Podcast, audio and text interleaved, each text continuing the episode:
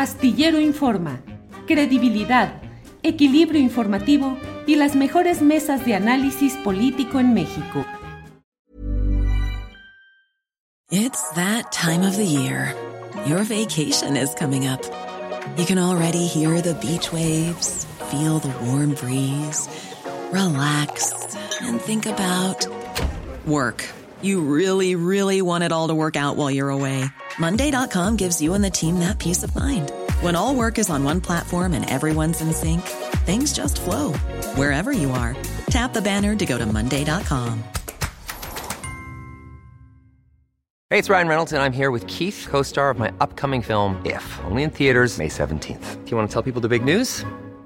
All right, I'll do it. Sign up now and you'll get unlimited for $15 a month in six months of Paramount Plus Essential Plan on us. Mintmobile.com slash switch. Upfront payment of $45 equivalent to $15 per month. Unlimited over 40 gigabytes per month. Face lower speeds. Videos at 480p. Active Mint customers by 531.24 get six months of Paramount Plus Essential Plan. Auto renews after six months. Offer ends May 31st, 2024. Separate Paramount Plus registration required. Terms and conditions apply if rated PG.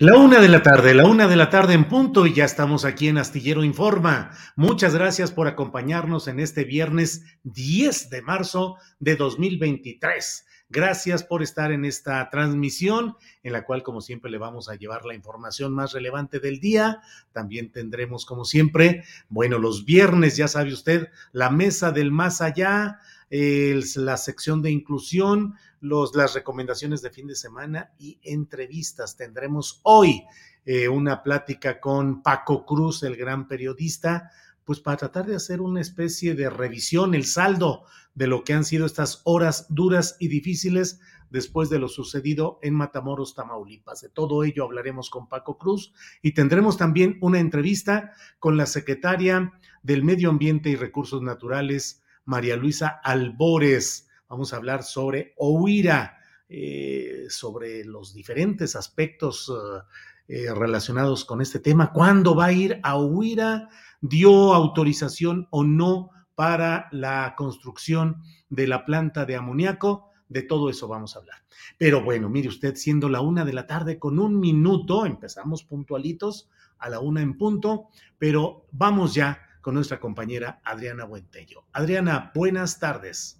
¿Cómo estás, Julio? Muy buenas tardes, feliz viernes para todos. Ya listos con información, Julio, un viernes muy polémico, una mañanera muy intensa, Julio. Muy intensa, pues luego todas son muy intensas, pero hoy, ¿qué tuvo de particular de intensidad, Adriana? Fíjate que hoy es de los días que he visto que el presidente se ha ido con mucha fuerza eh, contra los medios, contra algunos medios de comunicación ya sabemos que también el presidente mete en la misma bolsa pues a la mayoría de los medios que critican su gestión, pero hoy el presidente se pronunció eh, sobre un reportaje que lanzaron algunas organizaciones como Artículo 19, Social eh, la R3D, Aristegui Noticias y Animal Político sobre eh, pues una, eh, un espionaje llevado a cabo por Sedena en contra de un defensor de derechos humanos, Raimundo Ramos, en el caso de Nuevo Laredo. Y pues vamos a escuchar cómo fue que el presidente reaccionó ante pues esta, este cuestionamiento que hace la reportera eh, Nayeli Roldán de Animal Político. Vamos a escuchar, Julio. Bueno, este, se tiene que hacer investigación, que no espionaje, que es distinto. Y el Instituto de Inteligencia del Gobierno hace investigación, porque eh, nosotros sostenemos que es muy importante hacer la investigación, inteligencia, para no usar la fuerza. Es mejor la inteligencia que la fuerza. Entonces, sí estoy enterado del reportaje que hicieron, pero no hay ninguna ilegalidad. Me informan y es un trabajo de inteligencia que se hace en coordinación con el Centro de Inteligencia del Estado y que tiene como propósito conocer sobre eh, movimientos, operaciones de la delincuencia organizada. No hay ninguna instrucción para que se espíe a ningún opositor ni a ningún periodista. Si no se tiene inteligencia, pues no se puede hacer nada, absolutamente. ¿Cuál fue el objetivo de esa, ese espionaje a estos civiles no sé, que le menciono? No sé, no sé. Sí sé perfectamente que el objetivo de Animal Político y de Página 19 artículo 19 y de Carmen Aristegui, pues es este, estar constantemente atacándonos, desacreditándonos. Eso no tengo duda. O sea, ¿usted no supo de este espionaje en específico? No, y les tengo confianza a los eh, mandos pues Adriana es uno de esos eh, momentos en los cuales sí el presidente de la República asume una postura eh, cargada pues de animosidad frente a ciertos medios específicamente, pero además de todo, creo que mira Adriana, estamos en presencia de un momento en los cuales los dos posicionamientos tienen buena parte de razón.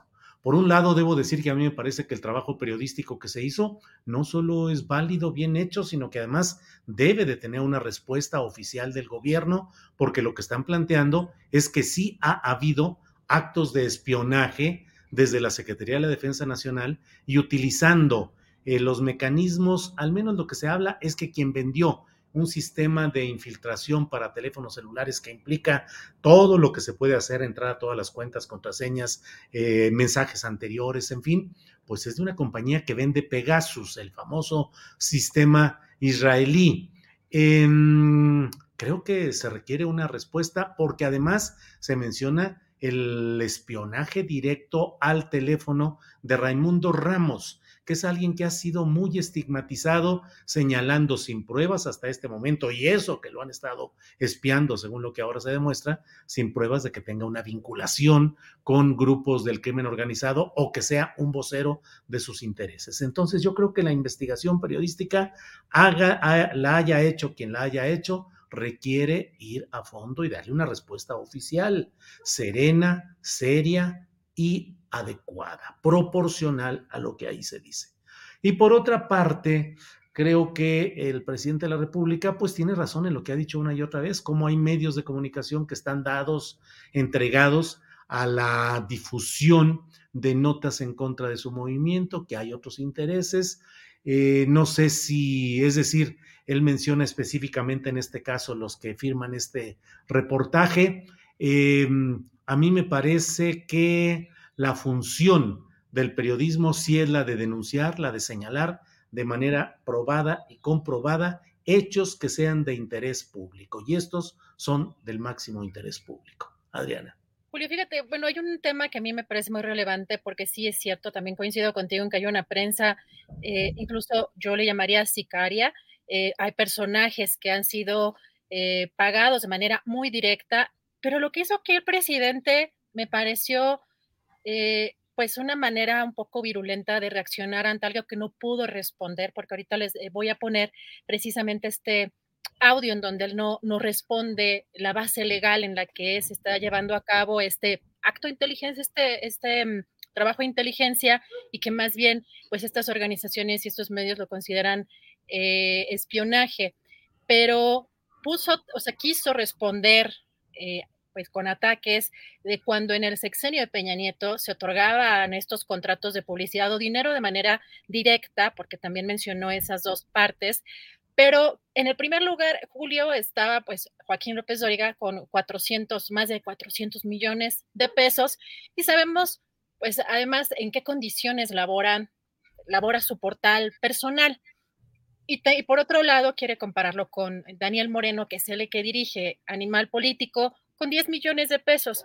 Si nos vamos a temas de publicidad, y no por defender un medio, pero no es proporcional eh, el tema de este periodismo mercenario que conocemos de López Doriga al trabajo de periodistas y reporteros reconocidos que han llevado a cabo investigaciones serias, pues con un tema de 10 millones de pesos, cuando sabemos también que sí existía y sigue existiendo actualmente la publicidad del gobierno en los medios de comunicación. Pero más allá de eso, Julio, algo también muy interesante en, este, en esta mañanera es y preocupante desde mi punto de vista es que la reportera Nayeli Roldán le propone o le pregunta si es posible que el general Audomaro Martínez, el director general del Centro Nacional de Inteligencia, vaya a la mañanera y explique el espionaje a civiles o estas supuestas labores de inteligencia y responde así. Vamos a escuchar. Este, si fuese algo realmente importante, trascendente, eh, que afectara a la sociedad, que afectara al pueblo.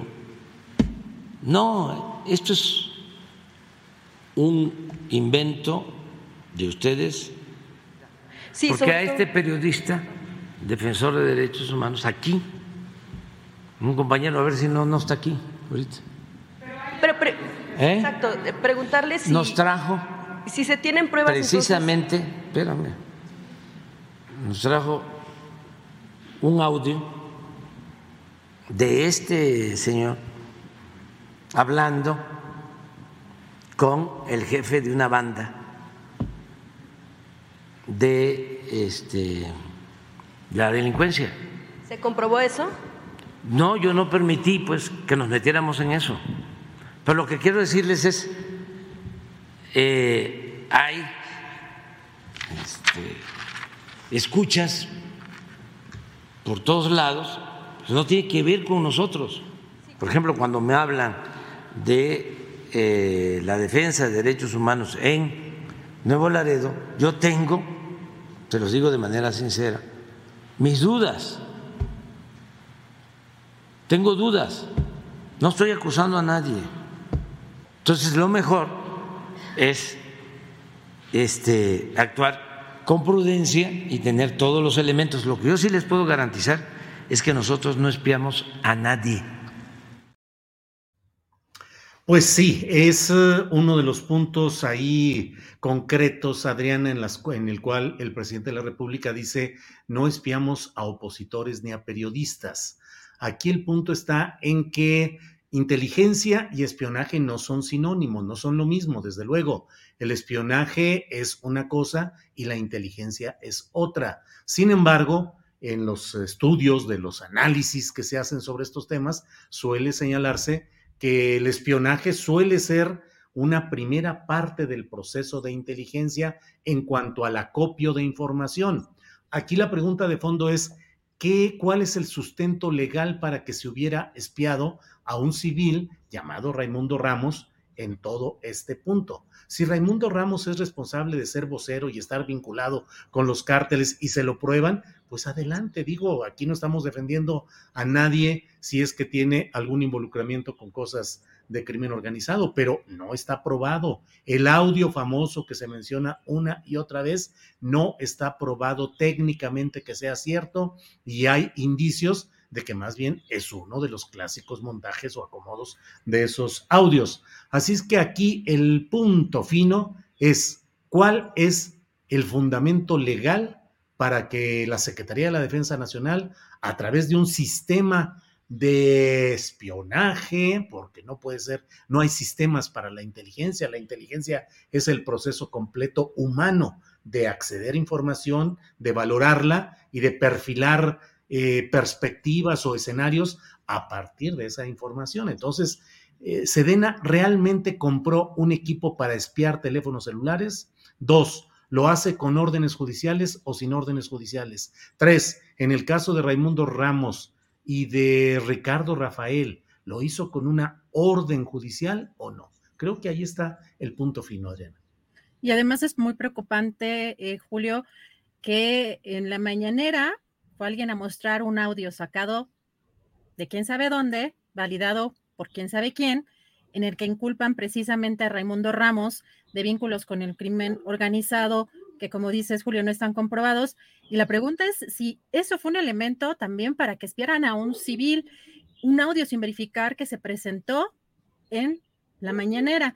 Y el presidente hoy, pues no supo responder, no justificó cuál es el objetivo legal de la Sedena para espiar, porque lo que sí está en este reportaje, Julio, es un documento en el que evidencian el número de Raimundo Ramos, intervenido por este software Pegasus, y que Sedenas no tenía la facultad legal para hacerlo, pero cuando le preguntan la base legal justamente al presidente, esto responde.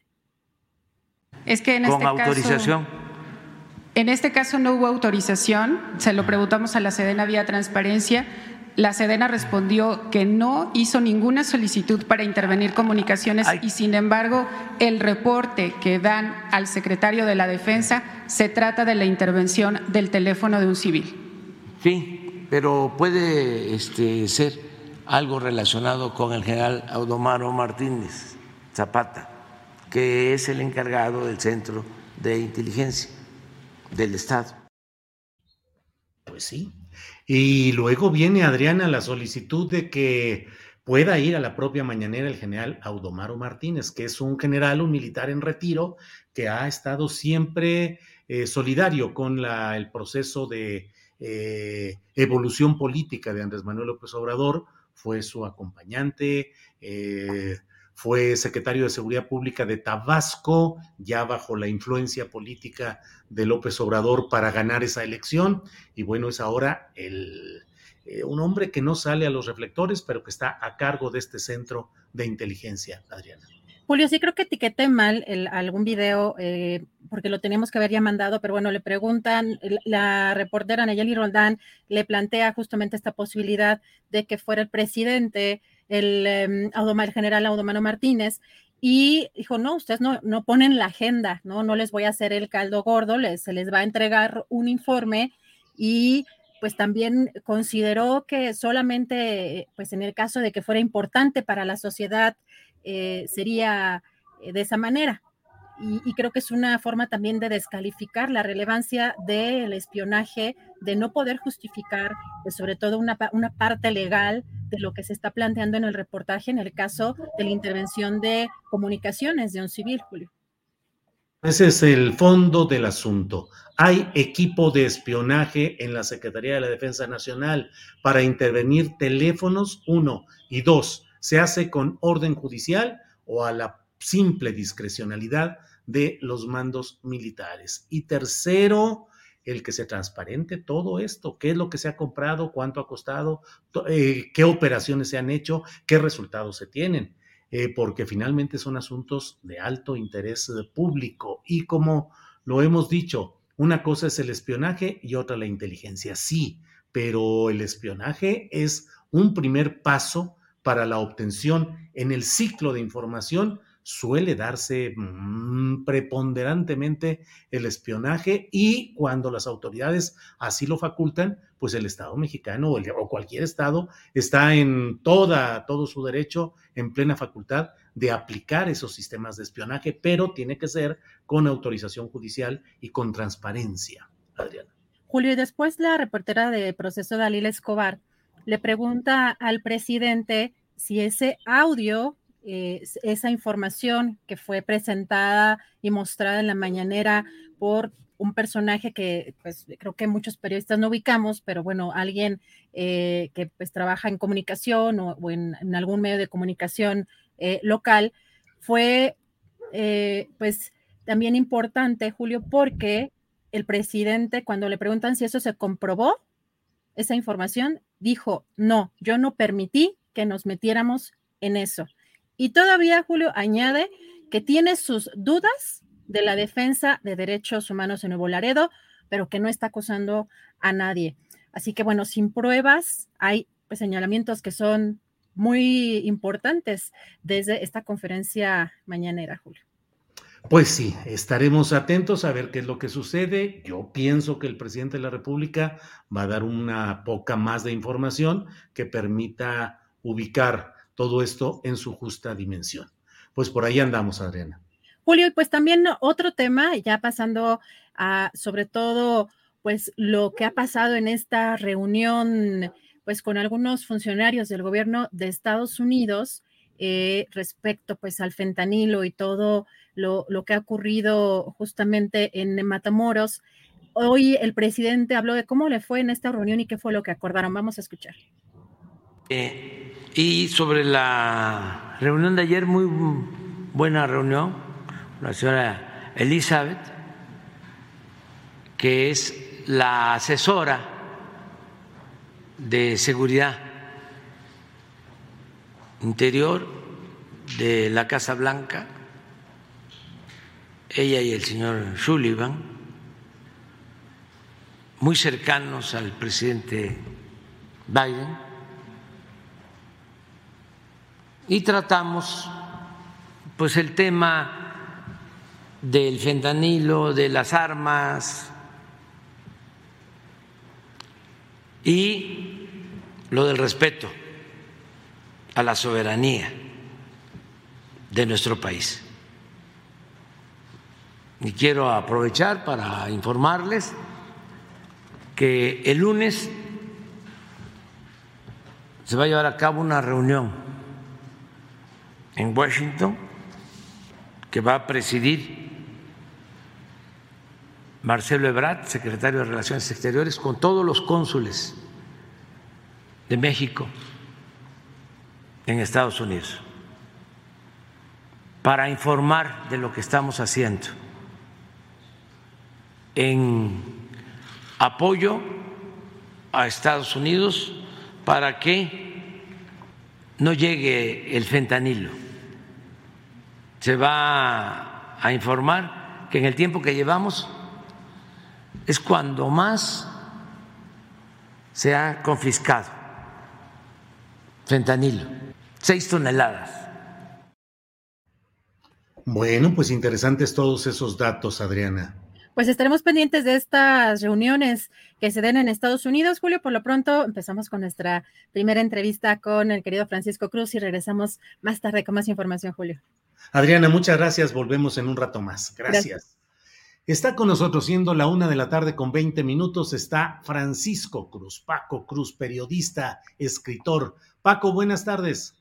Julio, ¿cómo estás? Buenas tardes. Mira, yo creí que ya me había aliviado de la información del día, pero ya llevo como un mes y medio bajando todos los días al centro del pueblo, porque además el país es, el país lo merece, ¿no?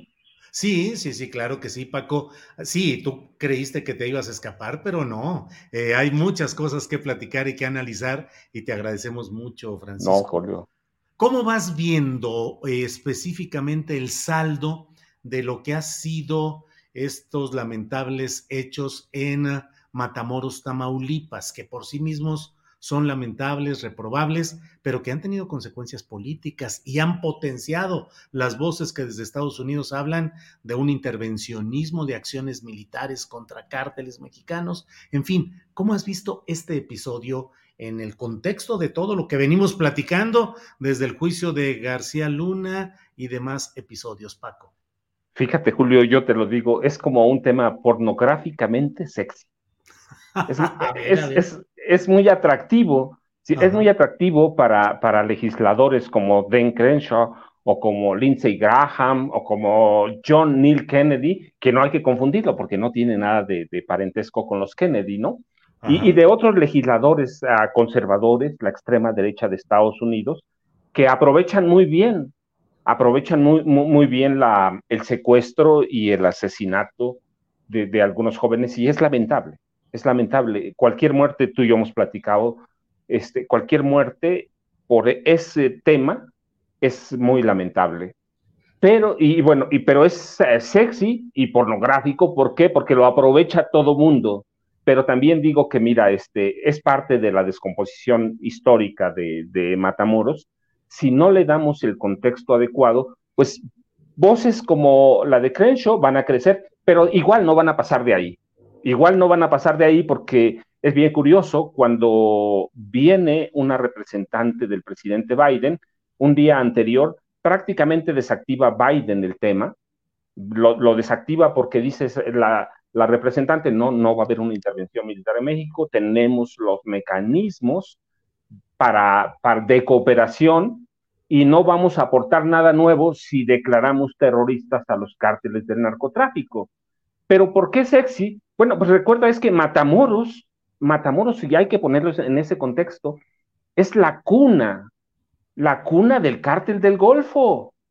Si, si, si, si vamos a la historia, eh, ya lo diste, mira, empieza con qué, con, con el tráfico de alcohol y en el 33 creo que es cuando termina la ley de la ley seca de Estados Unidos, empieza la conformación de esos grupos criminales que llevan a la, a la formación del cártel de, de, del cártel del Golfo y hay en ese proceso un, una, unas oleadas de violencia por el tráfico de drogas.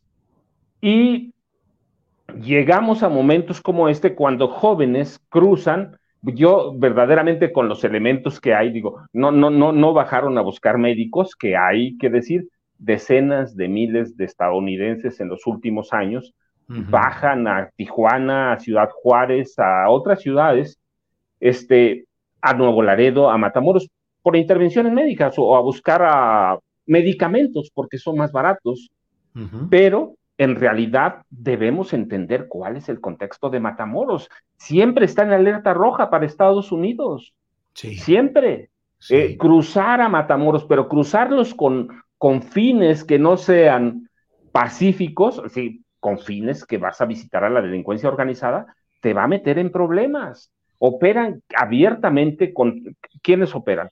el cártel del Golfo, los Zetas, algunas células de los Zetas, hay presencia permanente y luego debemos tomar en cuenta, mira cómo se desarrolla, acaba de salir un gobernador que está involucrado, que tiene nexos con el crimen organizado, por más que aquí le hayan concedido algunas, eh, eh, hayan hecho las paces a través de la Suprema Corte de Justicia de la Nación.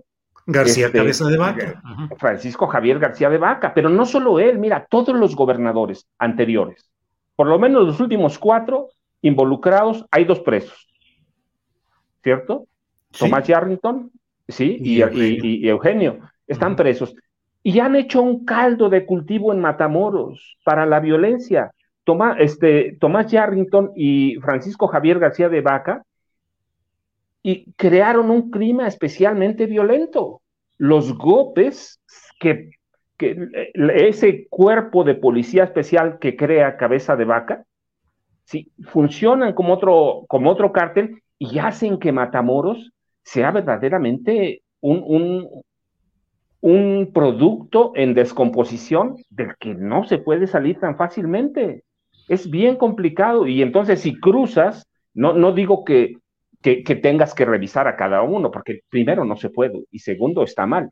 Pues que cruce quien tenga que cruzar, pero si vas a buscar problemas, los vas a encontrar, los vas a encontrar. Tenemos, por eso yo te decía, este, hay que analizar bien el contexto y luego a eso le sumas el caldo de cultivo que de pronto parece que tenemos, a mí me da la impresión de que tenemos por azares del destino, por sus intereses, por lo que sea, una, una prensa muy aldeana que dice, no, pues ya lo dijeron en Nueva York, ya lo dijeron en Washington, lo dice la prensa de Estados Unidos, claro, por, intereses de la misma prensa, por golpear al presidente López Obrador, por lo que sea, pues ese problema se magnifica, pero y por eso yo te decía, es muy sexy para trabajar, pornográficamente sexy, porque dices, no, los ejecutaron ahí, ahí los ejecutaron, y, y este, pero si no le das más contexto, pues sí, sí, sí crea problemas.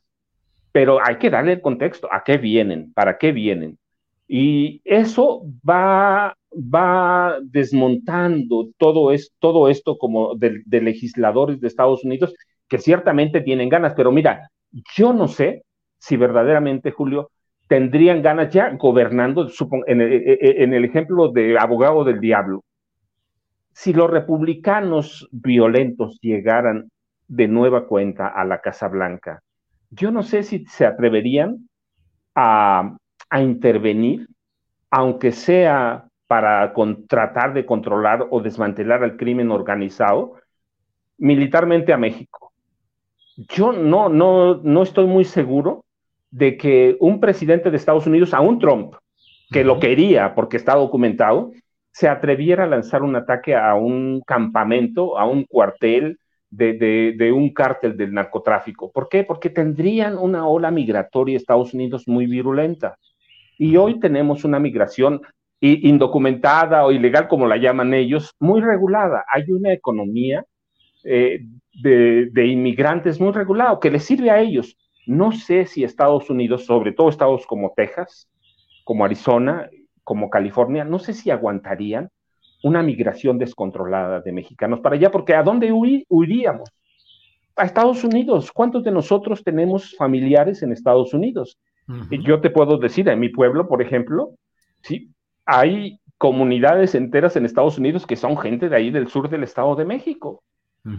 En Austin, por ejemplo. Entonces, yo no sé si les convendría, pero como retórica, pues es muy padre, es muy atractivo. Segundo, si quisieran ellos verdaderamente combatir toda la entrada hoy de fentanilo, porque es el que está de moda, ciertamente. Está de moda, pero mira, no es un tema nuevo, Julio. Desde, recuerdas al presidente Ernesto Cedillo, el, ah, el, general Jesús Gutiérrez Rebollo fue apresado en parte, en parte porque denunció a la familia del presidente, de, a la familia de la esposa del presidente, de Nilda Patricia Velasco Núñez. Denunció que el papá y dos hermanos estaban involucrados con el cártel de Colima. ¿Y a qué se dedicaba el cártel de Colima? A las drogas de diseño, a las metanfetaminas que finalmente nos llevan a lo que tenemos de unos años para acá, al fentanilo. ¿Y cuándo lo ha parado Estados Unidos? Nunca. Primero fueron los opioides, hoy son los opioides sintéticos, pero no han tenido necesidad. Nos discuten o nos dicen que ¿Por qué es más fácil en México? Porque los cárteles funcionan de otra forma y allá tienen organizaciones invisibles y capos invisibles, como en su momento más o menos las mafias, pero son invisibles. No, si quisieran combatirlo, si no fuera un negocio para ellos, lo combatirían. Son el principal centro de lavado de dinero, Julio. Si tienen el sistema bancario internacional, ¿a dónde se van a refugiar los capitales mexicanos? a Houston, ahora bueno, ya vimos con, con García Luna, que también van al sur de la Florida, que es impresionante y que se ha convertido en un, centro, en un segundo centro financiero de Estados Unidos, después de Nueva York. Nunca va a ser Nueva York, pero podemos ir a Houston, a Dallas, podemos ir a, a, California y vamos a encontrar a mexicanos, latinoamericanos, todos multimillonarios lavando dinero allí. Entonces, si ellos quisieran hacerlo, si quisieran frenar la entrada de drogas, tendrían mecanismos para hacerlo, Julio, pero también es un negocio para ellos. Este, es, pueden ponerle a la droga lo que sea. Mira, fueron a Colombia. Primero fueron los extraditables. Luego en 2009, más o menos 2010, ya yo estaba en, México, eh, llegaron a, a, un acuerdo para, para operar, para, para que el ejército de Estados Unidos operara como en siete, nueve bases de Estados Unidos. Y luego llegaron empresas de Estados Unidos dedicadas a la seguridad privada. ¿Se ha acabado el narcotráfico en Colombia? No se ha acabado. claro que no, claro que no. Entonces, por eso yo te decía, yo veo estos temas cuando hay la muerte de estos jóvenes que cruzan a México como pornográficamente sexy, que puede aprovechar todo mundo. Lo aprovecha la prensa que de México que quiere pegarle al presidente López Obrador, bien, va, pues es una cuestión política y es su derecho a hacerlo. Pero si no le damos el contexto, pues también le damos caldo de cultivo, de cultivo a, quien, a quienes verdaderamente sí querrían intervenir en México. Entonces, digo, es sexy, pero hay que darle todo el contexto. Matamoros no es la muerte de esos jóvenes. Hay que ir, hay extorsiones al por mayor, trata de blancas. Ahora que hay decenas y centenares de migrantes allí avarados en Matamoros y en otras partes, el tráfico de indocumentados, entonces, yo digo, es un tema muy sexy, muy atractivo, hasta para mí, mira, aquí estamos hablando, Julio, es un tema muy atractivo, pornográficamente sexy, pero sí tenemos que darle el contexto. Estados Unidos puede y tiene mecanismos para combatir el tráfico de fentanilo ahora que tanto los ofende, y yo estoy de acuerdo. Va, tienen cerca de 100 mil muertos y hay ciudades, hay que verlas, que están los zombies ahí en la calle, va. Los, este, los reportajes son abiertos o los podemos encontrar en Internet y es peligrosísimo. yo he, leído, igual que tú, reportajes que, que hablan que es 50%, 50 veces más poderoso que, que, cualquier opiáceo natural, y a otros que dicen que sí, pero a ver, ¿quiénes llevaron el fentanilo a Estados Unidos? Las grandes farmacéuticas, Julio. ¿Y, y, cómo lo combaten? Con multas. Multas de 26 mil millones de dólares, sí, pero hay que ver cuánto ganan. Las farmacéuticas y son de Estados Unidos. Entonces, es un tema sexy, atractivo para golpear a México y para hacer campaña por allá, pues claro que sí, pero hay que ver por primera vez, por primera vez tenemos un presidente que verdaderamente yo veo que puede influir en algún momento en, algún resultado electoral, de Julio. Bueno, pues fíjate cómo, claro, cómo están planteando el propio presidente López Obrador, el que puede ir a hacer, a, impulsar campañas contra los republicanos y los republicanos mantienen esa postura. Y el canciller Ebrard recibió instrucciones para ir a Estados Unidos a reunirse con los cónsules y que los cónsules den información de lo que está pasando. Eh, y eso te quiero preguntar, Paco, ¿ves al gobierno mexicano en una postura nacionalista válida? Debería de eh, acomedirse a las prácticas diplomáticas de negociar por abajo en lo calladito o es correcto que el presidente asuma una posición así y si hay riesgos geopolíticos o económicos de todo ello, Paco? No, claro que está bien, Julio. Hay riesgos, no siempre va a, haber riesgos, nunca sabemos cómo, van a, cómo va a reaccionar el imperio. Pero es la primera vez, Julio, la primera vez que un presidente se para para decir eso. Es tarde, yo creo que están haciendo cosas tarde. Creo que sí debieron haber empezado hace mucho una especie de cabildeo, no solo con los grandes medios, que eso es otra cosa, pero sí con ciertos grupos políticos que, este, que influyen en la toma de decisiones o por lo menos tienen cierta presencia en Washington y con algunos legisladores que son claves. Creo que lo han hecho tarde o no lo han hecho porque al presidente no le interesa o por, porque por primera vez yo veo que tenemos un presidente que se para y, pues porque tiene aceptación en la comunidad mexicana y sabe que puede influir. No sé si lo va a hacer finalmente, pero creo que sí están un poco tarde en eso y en eso fueron muy exitosos el PRI y el PAN, como quiera que sea. Recuerda, este país estaba cayendo a pedazos con el PRI, estaba matando estudiantes, matando a todo el mundo, pero la prensa hablaba muy bien de México y los políticos en Washington lo veían muy bien. Claro, teníamos presidente que eran agentes de la CIA o por lo menos informantes de la CIA, pues todo estaba muy tranquilo.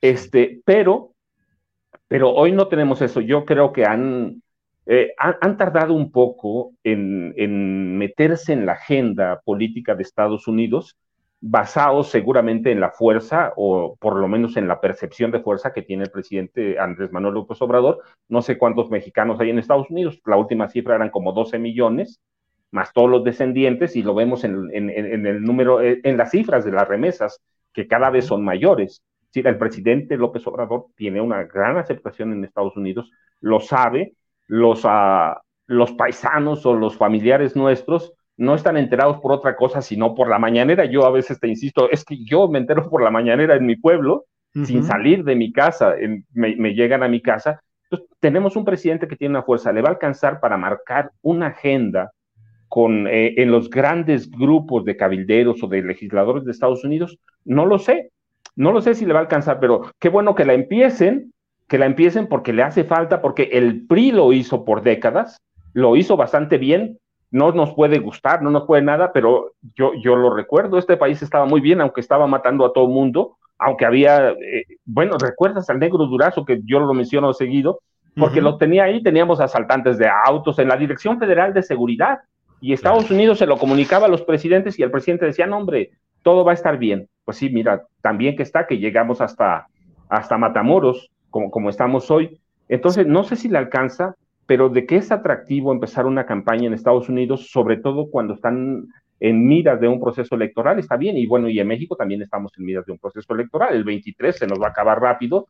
Yo recuerdo hace tiempo que platicábamos o empezaban apenas las precampañas en el Estado de México, en Coahuila, y, y yo ya están a, unos días de empezar las campañas verdaderamente, las elecciones, y se vienen las elecciones presidenciales. Entonces, no sé si le vaya a alcanzar a López Obrador, creo que está muy tarde, pero bueno, finalmente a, veces me sorprende López Obrador porque yo digo, tomó una decisión y cuando la estamos analizando ya tomó otra y lleva dos pasos adelante. Pero hoy le ha funcionado su política, pero te digo, no lo sé, Julio, no lo sé. Yo digo, está bien que empiecen, pero este, pues lo hicieron el PRI, lo hicieron el PRAN bastante bien. El, este, el sus gobierno campañas de, relaciones públicas, sus campañas de comunicación con los periodistas y los directivos de, Estados Unidos. Mira, el, ejemplo, el ejemplo más claro del éxito que tuvieron fue Felipe Calderón Hinojosa. Ya no hablo de Enrique Peña Nieto, que lo tenían a sus pies porque tenían ahí a gente que sabía, pero Felipe Calderón Hinojosa les entregó todo, les dio todo, hablaban muy bien, sí, pero tenían ahí a García Luna que estaba tratando con los narcotraficantes. Yo digo que tenían un cártel en Los Pinos y, y, lo trataron muy bien, por las razones que sean. Fueron exitosos y creo que sí es necesario que, que el gobierno de López Obrador tenga una presencia en cierta, en cierta clase política de Estados Unidos que toma decisiones, que puede influir y que finalmente va, va a ver hacia México. De lo contrario, pues yo te, vamos a tener estos desencuentros que son, pues son cíclicos, son cíclicos y van a ser, hoy es Matamoros, mañana va a ser Nuevo Laredo o Tijuana, porque no entendemos la dinámica de los cárteles. Yo te decía, la, prohibición terminó más o menos en el 33, así que tenemos eh, casi 100 años, 90, con, con procesos de violencia bien definidos en, Matamoros, de ahí han salido grandes capos. O sea, el Cárdenas Guillén. García Ábrego, el original Juan Nepomuceno Guerra. Juan, Juan Nepomuceno, Guerra. Entonces, es, es, un proceso cíclico, sexy, atractivo, que se puede desactivar como lo hizo Biden. La verdad es que este, no le permitió a López Obrador, o por lo menos nada más un poquito, meterse en una, en una disputa con legisladores como como, como Grenshaw, ¿sí? Que yo, el presidente dice que es un mequetrefe, la verdad es que sí, allá nadie le hace caso, yo digo que el presidente hizo mal en hacerle caso, se embarcó en algo que pues, nadie le hace caso, ¿para qué le hacemos caso aquí? Pero bueno, es el presidente, este, que no van a, que no van a, a avanzar y que no van a llegar a ningún lado, pero sí es necesario tratar de entender la política de Estados Unidos, por más apoyo que tengas allá, por más que los 12 millones de mexicanos te apoyaran, este, hay que entenderlo, hay que evitar esas fricciones que eventualmente pueden llevar a otras cosas y sí a una escalada de tensión que no conviene ni a Estados Unidos porque el fentanilo va a seguir pasando y porque van a pasar otras drogas, drogas y ni a México, ¿por qué? Pues porque tenemos que ver los resultados de Colombia. Y Afganistán, por ejemplo, ahorita que me acuerdo, ¿no? Sí que, que no resuelve nada y que son poblaciones que requieren mucha atención. Ah, Matamoros fue, fue, olvidado históricamente, y ya dijimos algunos nombres de los gobernadores, Tomás Yarrington, García Cabeza de Vaca, Eugenio Flores, fueron olvidados. No solo, eh, y mira nada más. Era un robot que no gobernaba, que no hacía nada, porque estaba bajo la enorme presión de los grupos que habían matado a su hermano Rodolfo. A su hermano, claro. A una semana o a cinco días de las elecciones, en un minuto y medio, un comando rumbo al aeropuerto de Ciudad Victoria, lo ejecutaron, lo pusieron, lo hincaron en la carretera, lo mataron. Y quedó el hermano que vivía con su eh, chaleco blindado y que no hacía nada para nada, nada, nada, nada, así es. Yo por hay que, hay que, hay que prestar mucha atención. Matamoros es, es una población histórica para el narcotráfico y no le conviene ni a los Zetas, ni al cártel del Golfo, ni al cártel del Noreste, todo esto que pasa. Pero va a pasar, ¿por qué? Pues porque es la historia. es la historia, ¿no? no porque no, no, lo, no la entendemos, pero es, es la formación de los cárteles en, en, el país y entonces hay que, hay que, hay que atenderlo y hay que atender a toda la frontera, Julio. La verdad, yo este, no sé cuántas veces ha ido a Matamoros, yo viví cuatro años en Ciudad Juárez, viví un año en Tijuana, conozco muy bien Nuevo Laredo, y los cárteles tienen otra forma de operar. Si te metes, como vinieron estas personas, yo estoy especulando, por lo que conozco, por lo que he leído, si vienes así, seguro que te vas a encontrar con una célula que no es la correcta y seguro que te van a matar. Entonces hay que tener mucho cuidado y para nosotros, pues también te digo, es muy sexy, es muy padre, yo lo veo y digo, uff, qué padre, pero, pero hay que entenderlo, Julio, este, en, todo el contexto y al final, pues mira, ya lo desactivó Biden, sí. les dijo, no, espérate, mejor le voy a mandar a mi representante. Y, López Obrador les dice, bueno, pues yo les mando a, Marcelo Ebrard para que le informe a los cónsules y les diga lo que estamos haciendo y que eso es parte de su campaña. Yo tardía, pero bueno, pues lo está tomando Julio. Yo así veo más o menos el problema de Matamoros con eso, con, estos, con ese, ese secuestro, es hasta eh, eh, uno de los muertos decían que era un cocinero, ¿sí? De, que, fabrican drogas por diseño. Yo digo, si aquí tenemos muy buenos, seguramente vino a aprender. Sí, sí, sí. Desde pues el cártel de Colima. Claro, imagínate. Paco, como siempre, muy agradecidos de la oportunidad de platicar contigo. Nos podríamos pasar aquí la hora completa. Yo sé, Julio. Pero siempre te lo agradecemos y espero que Julio. lo volvamos a ver, Paco. Julio, muchas gracias y buen fin de semana. Igual, gracias, Paco Cruz. Gracias. Pues estas pláticas son muy interesantes y muy documentadas. Vamos ahora a otro, vamos a, espérenme tantito Vamos a un pequeño, un pequeño corte y regresamos a la entrevista con la secretaria del Medio Ambiente, María Luisa Albores.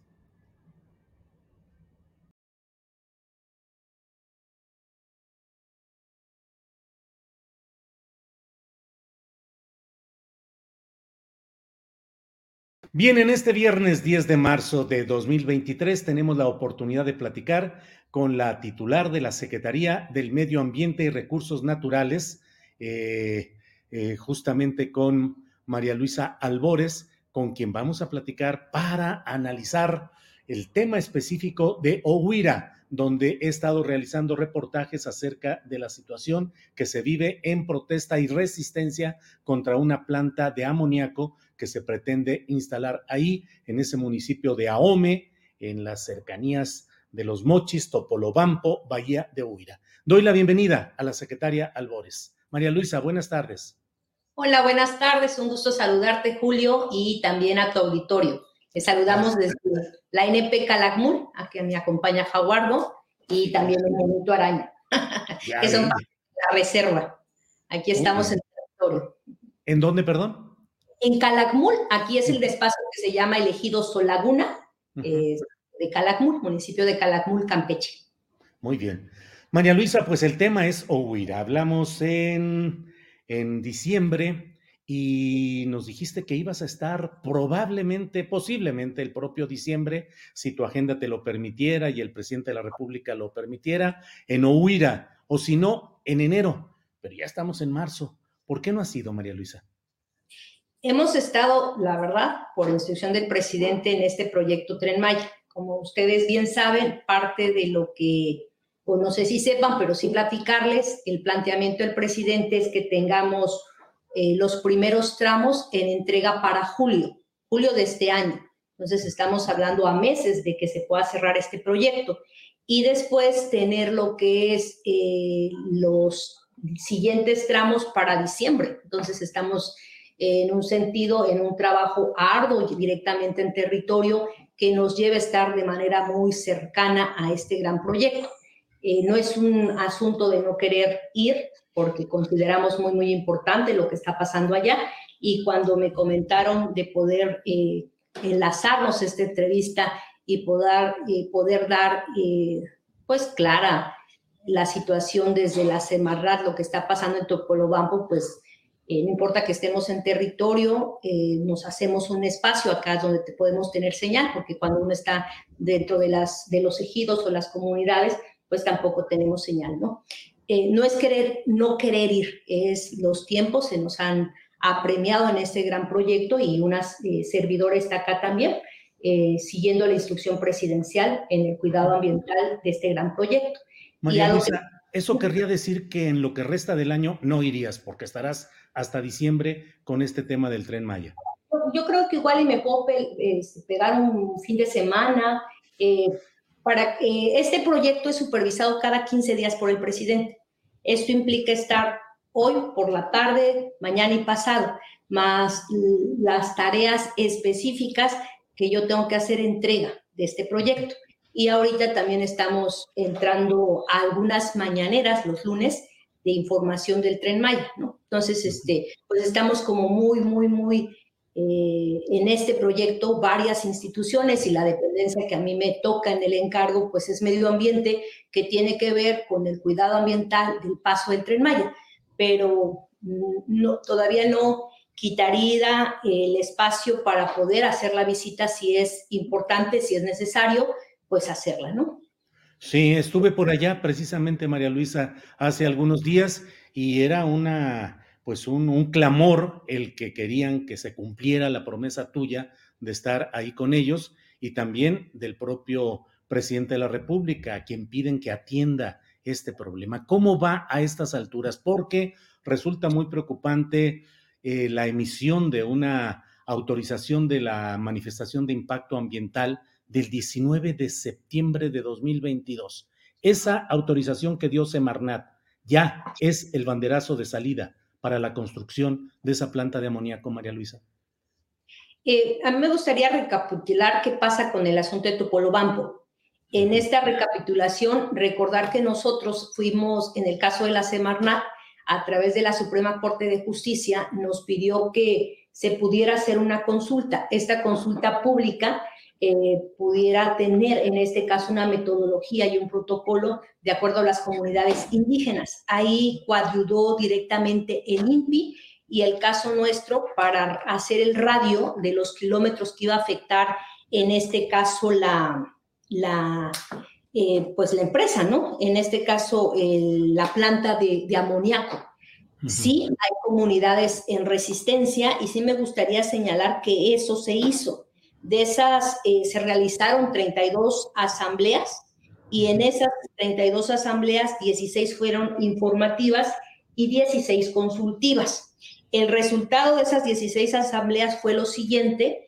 12 deliberaron otorgar su consentimiento y 4 manifestaron otorgar su consentimiento. Yo entiendo que la parte de las cuatro comunidades, obviamente, son las comunidades que más se oponen porque les queda de manera más cercana y entonces también entiendo a las comunidades que su oposición es legítima, porque eh, eh, si llegara a pasar algo, pues ellos serían como la parte afectada, como ellos lo han dicho y lo han comentado. Se entrega esa, se pasa ese protocolo que a nosotros nos piden y después la Suprema Corte de Justicia lo que dice es, bueno, ya puede emitir una nueva autorización la Semarnat. La Semarnat hace una nueva autorización el 19, eh, pero es eh, queda una autorización condicionada. A mí sí me gustaría hacer hincapié en la parte de las condicionantes ambientales que se colocan. Esta autorización condicionada contempla aspectos que preocupan a las comunidades, como un ejemplo, no realizar descargas directas en la bahía de Huira, en la zona de amortiguamiento, para no afectar el mangle que se encuentra cercano, también se le pide a esta empresa que presente un estudio de riesgo ambiental para las actividades del proyecto que llevan eh, a cabo bajo el menor riesgo posible. ¿no? Entonces, eh, es condicionada. Después, recordar que vienen los amparos. Cuando vienen los amparos, nosotros como Semarnat no podemos, no podemos ni debemos emitir ningún tipo de autorización. Entonces, ¿qué puedo decirle a las y los compañeros? Que ahorita está parado, independientemente que haya una respuesta de manifiesto de impacto ambiental, se siguió una instrucción de hacer una consulta y nosotros vamos sobre ese proceso como, eh, como Secretaría de Medio Ambiente y Recursos Naturales. Eh, María Luisa, concretamente, la Semarnat ya dio autorización, pero condicionada. Uno. Dos, esa manifestación de impacto ambiental que ya autorizaron es esencialmente la misma de 2014? No, no es la misma porque viene condicionada a diferentes modificaciones y remediaciones ambientales que tiene que acatar la empresa. Y si no las acata la empresa, entonces no está el permiso. Por eso se dice autorización condicionada. Y tiene que darnos respuesta desde cómo lo va a instrumentar a nivel técnico y después de esa respuesta instrumentada tiene que haber un seguimiento puntual, en este caso desde la autoridad a través de eh, su plan de remediación que le da seguimiento de gira, le da aviso a Profepa y quien da eh, seguimiento a nivel de territorio también es Profepa, ¿no? Entonces, cuando ya esté, pero como hay amparos, en estos amparos está parada esa manifestación de impacto ambiental. ¿Por qué? Porque existe una cuestión en, un acto de, desde la Suprema Corte de Justicia. Claro, claro. Em, el 19 de septiembre se emitió esta manifestación de impacto ambiental. Fue demasiado rápido. El 19 de septiembre se dio a conocer ya la autorización cuando horas antes, el 18 de septiembre, se acababa de hacer la última consulta que fue en Paredones. Una rapidez extraordinaria. Seis de la tarde en Paredones cierra la consulta. Al otro día, en la mañana, a las 11 de la mañana, en la Ciudad de México, ya están notificando a los representantes legales del grupo que quiere poner esa planta de amoníaco, ya le están informando que ya hay esa autorización condicionada. Una rapidez extraordinaria, María Luisa. Mira, ahí tenemos muchas presiones en tiempo y creo que también en un sentido, este, sí me gustaría informar a, ti y a todo el público. ¿Cuáles son las presiones en tiempo? Nosotros teníamos una resolución de la Suprema Corte de Justicia donde teníamos que acatar y acatar hacer en este caso un protocolo y una metodología que él hace el INVI porque ellos llevan la parte indígena en nuestro país y nosotros la parte ambiental. Entonces se hizo ese protocolo, sale ahí en el diario oficial de la federación y lo que tendríamos que hacer nosotros era algo totalmente rápido. También sí me gustaría compartirte que toda la notificación de los expedientes y el trabajo que hicimos también se da a conocer al juzgado sexto y al juzgado séptimo de Sinaloa, donde se notifica, ya les cumplimos, ya se hizo en ese caso este protocolo de consulta indígena conforme a esa consulta del manifiesto de impacto ambiental que viene desde el 2014. Oye, María Luisa, pero insisto, ese trabajo tan complicado lo hicieron de la tarde, 6 de la tarde del 18 de septiembre de 2022, que termina apenas la asamblea en, en Paredones, y en esas pocas horas realizan todo para poderle notificar, como estamos mostrando aquí, notificar a los representantes legales de este grupo de petroquímica, que ya todo está en orden? E, es que hay dos cosas, o sea, tú terminas un proceso, el cual cuando hablo de 32 asambleas, es una sumatoria y van quedando las asambleas donde en un mismo pueblo hubieron dos asambleas. Entonces, cuando se hace la sumatoria de lo que hubo directamente en las comunidades, ahí es lo que eh, sumamos las deliberaciones. 12 deliberaciones otorgan un consentimiento y cuatro eh, asambleas en la parte de las comunidades dijeron no otorgar su consentimiento.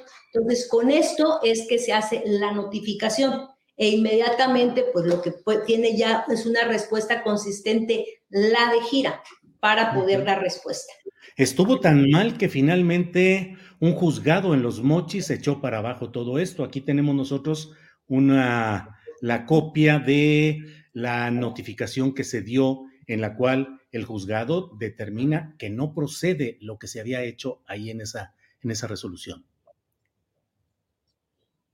Sí, y nosotros estamos recibiendo, eh, en ese caso, eh, acatamos de no dar ningún tipo de instrumento o autorización como Semarnat porque está en este caso ese amparo. Y luego no le dieron la información adecuada a, la, a los propios quejosos y se pretendió mantener por dos años em, como secreto, es decir, como en reserva para no informar. ¿Por qué no informar de este tema? Querían que el periodo de reserva fuera por dos años. Eso lo notificó el titular de la unidad de transparencia, Daniel Quesada Daniel. No, nosotros podríamos eh, informar directamente a la comunidad. Por eso si en algún momento una servidora va, pues es para dar información. Me iría territorio no resguardarme la información, ¿no? Pero a lo mejor, bueno, pero esta es una resolución oficial que firma el titular de la unidad de transparencia, Daniel Quesada Daniel, no es optativa. Él dice el periodo de reserva es de dos años. Sí, ahí, este, déjame buscar si se sustenta en la lejepa o no sé de dónde se está sustentando la respuesta. Eh, por otra parte, eh, finalmente hubo esta suspensión definitiva. Hay una suspensión definitiva eh, que está aquí, en la cual el juzgado dice que se detenga esta resolución hasta que haya la resolución de fondo, pues, pero María Luisa, eso hace sentir a la gente de allá de Huira que la Semarnat no está del lado de ellos.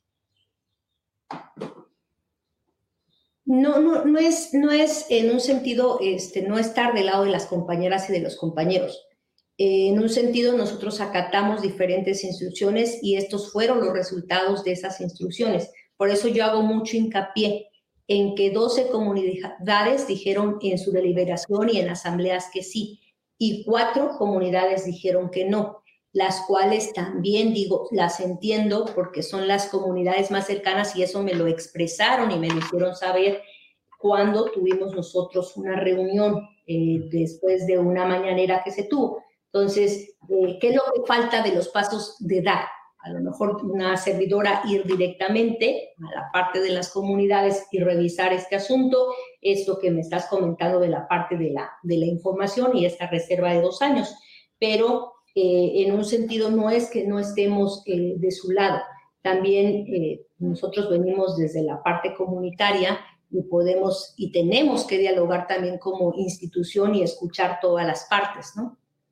Entonces, ahora nosotros estamos acatando lo que nos está diciendo, no estamos nosotros dando ningún tipo de autorización porque está los amparos. María Luisa, también ha habido una demanda, una exigencia de que eh, se están aprovechando terrenos federales. Esta es una eh, denuncia que hicieron formalmente los representantes de 420 socios de una cooperativa pesquera, en la cual eh, denuncian hechos que pueden ser constitutivos de ilícitos administrativos, civiles y penales. Todo eso ya lo han hecho de tu conocimiento previamente. Eh, sobre eso, eh, sí me gustaría revisar más la parte del tema y este, ahora que presentas ahí la parte de la denuncia, porque si va uno a territorio o no yendo a territorio, tengo que hacer una revisión de toda la parte de los documentos que hemos estado recibiendo.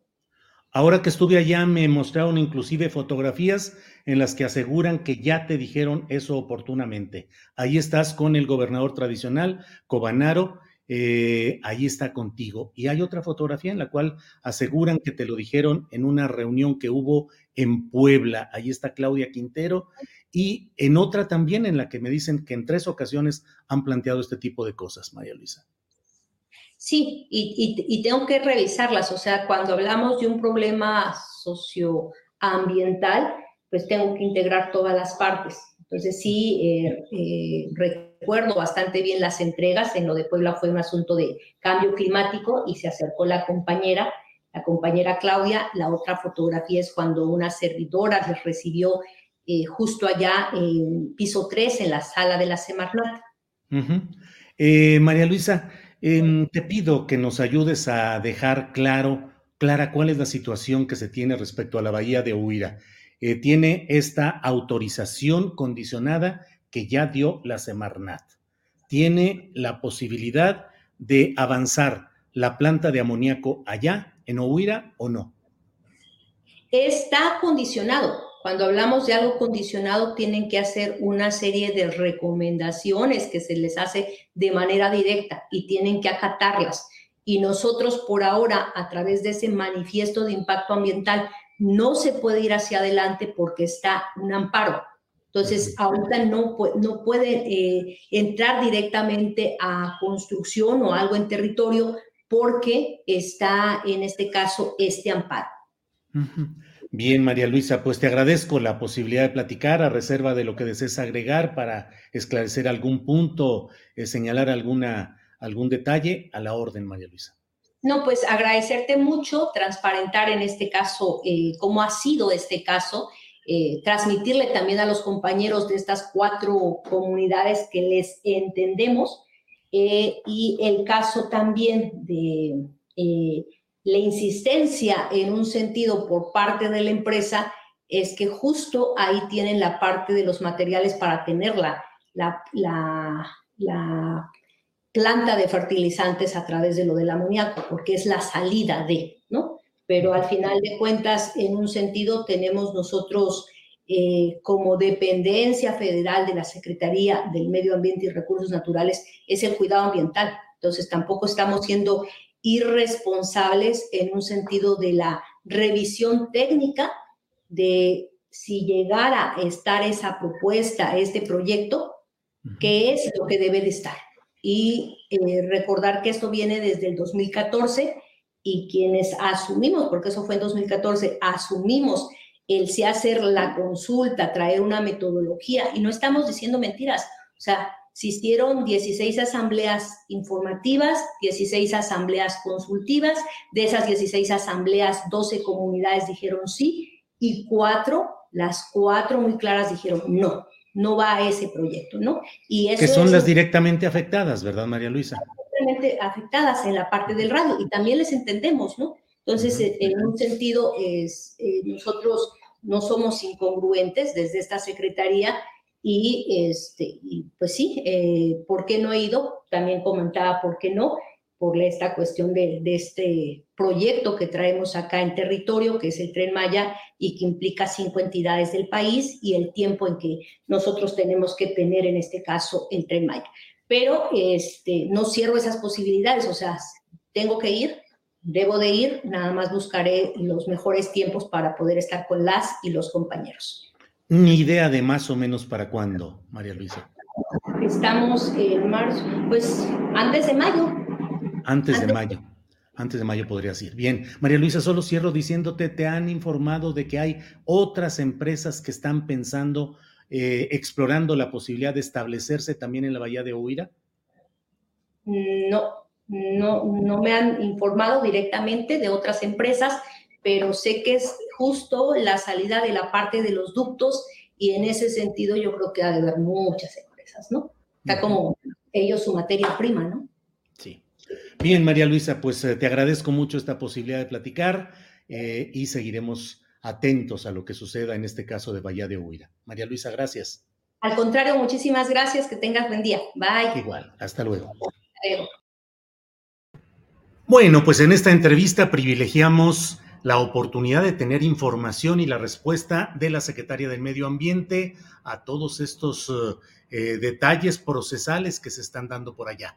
Ya sé que le estamos robando unos minutitos a la mesa del más allá, pero déjeme decirle que hoy mismo fue presentada ante la propia oficina de la eh, secretaria eh, Albores, hoy mismo le presentaron una carta, un comunicado, que es este, carta abierta, que es hoy presentada a la secretaria Albores, en la cual, entre otras cosas, pues le recuerdan lo que ya le han estado diciendo, las reuniones, y le dicen, ya la planta hizo daño con la tala de mangle y el relleno, y sigue actualmente actuando en consecuencia. Las aves se movieron a otra isla, hubo remoción de nutrientes que generó mareas rojas le dicen el agua se desalinizará, lo que producirá, producirá miles de litros de salmuera que se tirarán a la bahía. Le dicen la planta de amoníaco pondrá en riesgo el humedal que se encuentra en medio de los pueblos de Huira, Paredones, Lázaro Cárdenas y Topolobampo. Como podrá imaginar, su visita para nosotros es primordial y necesaria. Eh, le dicen que en su momento dijo que su agenda estaba muy saturada hasta el 31 de diciembre y lo entendimos, pero ya estamos a inicios, bueno, de marzo de 2023 y hasta hoy seguimos en espera de su visita. También dicen que eh, de igual forma parte de los acuerdos que usted nos hizo fue ser el enlace y gestionar con el presidente de la República para que él directamente nos escuchara y tampoco ha habido respuesta. Bueno, pues es parte de lo que se menciona en esta carta. Bueno, pues gracias por estar atentos a todo el tema de lo que está sucediendo en el caso de Ohuira. Y bueno, es, son las dos de la tarde con siete minutos y vamos de volada a nuestra siguiente sección, que es ni más ni menos que la muy famosa mesa del más allá. Así es que con mucho gusto saludo a Horacio Franco. Horacio, buenas tardes. Hola, hola. Hola, buenas tardes, querido Julio. Hola, Ana Francis, querida. Hola, hola. ¿Y Fernando dónde se escondió o qué? Se escondió el tal Fernando Rivera Calderón. De ratito llega. Así le hace para, para que sus bonos suban, para que sus uh, seguidores demanden la presencia. se da a desear, Julio. Se, da, a desear. Eso, eso, es que ni ah, qué, Ana Francis. Disculpen, Ana Francis, Horacio, pero estaba en la entrevista con la secretaria Albores y se prolongó y bueno, tuvimos que dar ahí alguna información extra. Eh, Ana Francis, ¿cómo estás? Muy sonriente. Ay, sí, Julio. Fíjate que estaba yo bien preocupada, yo creo, por el 8M. Como que sí, estaba yo, sí, eso, preocupada por cómo iba a salir la marcha, por cómo iban a estar las manifestaciones. Estaba yo muy preocupada porque el contingente eh, de la transformación, que así le llamáramos, pues ahora sí que no sabíamos cuántas íbamos a hacer. ¿Sabes? Como con todas esas cosas que, preocupada pues por las mentiras de la derecha de la semana, en fin. Em, pero afortunadamente todo salió muy bien. Me la pasé bomba en la marcha, Julio. ¿Ves que iba yo a tocar el triángulo? con tu tambor, sí, pero que te aventaste. Pero no fue voluntario. Lo que pasa es que la directora de la batucada llegó con dos tambores, yo creo que les faltó una música. Entonces como que la vi y le dije, a ver, échame uno. yo muy segura de mí misma, pues me dieron ganas, la verdad. Y riájale, como que sí se tan, como que tres pesitos de ritmo sí me han quedado en este aprendizaje de la vida artística de tantos años, fíjate. Nada mal. Y pues me superprendí y me encantó la marcha, me la pasé requete bien. Ay, Julio, tantas cosas que se sienten y que se ven. Creo que de mis momentos favoritos fue, ya íbamos en Juárez, sí, y más o menos entre el, entre el hemiciclo y Bellas Artes estaba en una orillita Marta Lamas, así muy paradita, muy viendo así la marea. Y estaba también con Mari Carmen de Lara, eh, varias de las feministas históricas ahí, ¿no? Y le digo a Marta, mira nomás tu desmadre que empezaste hace, ¿sabe cuántos años? Mira cómo va. Luego, adelantito me encontré a Gloria Careaga, Patria Jiménez, también de las históricas. Me encontré también a Pilar Muriedas en fin, a muchas compañeras, pues de ellas de las que empezaron a marchar cuando marchaban 50, pues, ¿no? Y fue muy bonito verlas, fue muy bonito ver su carita de no, de, no creo lo que estoy viendo. Pues eso, Julio, tantas jóvenes, tantas, tantas, tantas, tantas, tantas, tantas jóvenes, emociona mucho. Emociona. Bien, Horacio Franco, contento, triste, enojado, ¿cómo está su excelencia? tu micrófono. Acabo de decir Ana Francis, yo, yo lo tengo, yo lo tengo ya, ok, ya, fue. Mira, eh, la marcha del 8M fue o sea, fue una marcha creo que muy afortunada en realidad, eh, que es por los sucesos de, de, pues que ya sabemos todos, ¿no? Pero, pero fue una marcha donde había tantas jóvenes. Yo pasé un momento por el Paseo de la Reforma, estaba lleno, lleno de jóvenes, pero esto que dice Ana Francis ahorita de Gloria Cariaga, de, bueno, de todas estas em, mujeres emblemáticas en la, en, las, en, en, todo el devenir del feminismo y de la reivindicación de los derechos de la mujer y de las minorías sexuales, creo que tendrían que ser homenajeadas en un momento dado, ¿no? Yo creo que todas ellas, todas ellas, desde Marta Lamas, Gloria, en fin, bueno, ha, habido tantas mujeres valiosísimas en los 60 y en los 70 y en los 80 y en los 90 que, que, deberían ser en un momento dado más reconocidas y más homenajeadas, y no meramente una cuestión ya como que antropológica o histórica, ¿no? Sino, sino, sino vivas, o sea, vivas, que estén, que sepamos que están vivas y que están ahí para seguir eh, poniendo el ejemplo como lo pusieron en, esas, en esos entonces, ¿no? Yo creo que es muy importante, yo creo que Ana Francis lo podría organizar en la, en la, en la legislatura, ¿no? En su asamblea, de, de, rendirles un homenaje por, estas, por esta gran labor que hicieron. Entonces, muy contento por eso, por la marcha y por todo lo que, lo que, lo que, lo que ha pasado. Y porque finalmente las, o sea, esta marcha tiene una razón de ser, que ha sido el machismo y la pésima educación que hemos tenido, no nada más en México, sino en todo el mundo, para poder eh, eh, realmente reivindicar no nada más los derechos, no nada más la igualdad, sino finalmente eh, la esencia, la esencia maravillosa, fuerte, fina, plural de, de, una mujer. Y le debemos un gran tributo a la comunidad trans todavía. Bien, Horacio. Em, Ana Francis, se entiende y se atiende adecuadamente las exigencias de marchas como estas en los gobiernos, en los gobiernos en general, estatales y federal, eh, eh, en los que la presencia es de políticos llegados al poder por Morena. Es decir, la marcha es una marcha en la que se exige que haya atención y entendimiento o de solidaridad con ciertas causas. ¿Cómo lo sientes, Ana Francis? Pues es que hay una diversidad de causas y eso es importante también verlo, pues, ¿no? No sé quién comentaba de, bueno, pero ¿cuál es la petición de la marcha? Pues es que no es la petición de la marcha, son las miles de peticiones. Varias cosas que son importantes. Por ejemplo, vi a muchísimas chavas y me hizo todo el sentido del mundo poniendo este, el nombre de su agresor, ya sea que lo grafitearan o lo ponían en una cartulina o lo pintaban en el piso. Híjole, y había una cosa como muy importante ahí de, de catarsis, pues, ¿no? De poner el nombre de su agresor. Nos falta mucho para llegar a la denuncia, Julio, para, por un lado, animar a la gente a denunciar y por otro lado, para acompañar mejor las denuncias.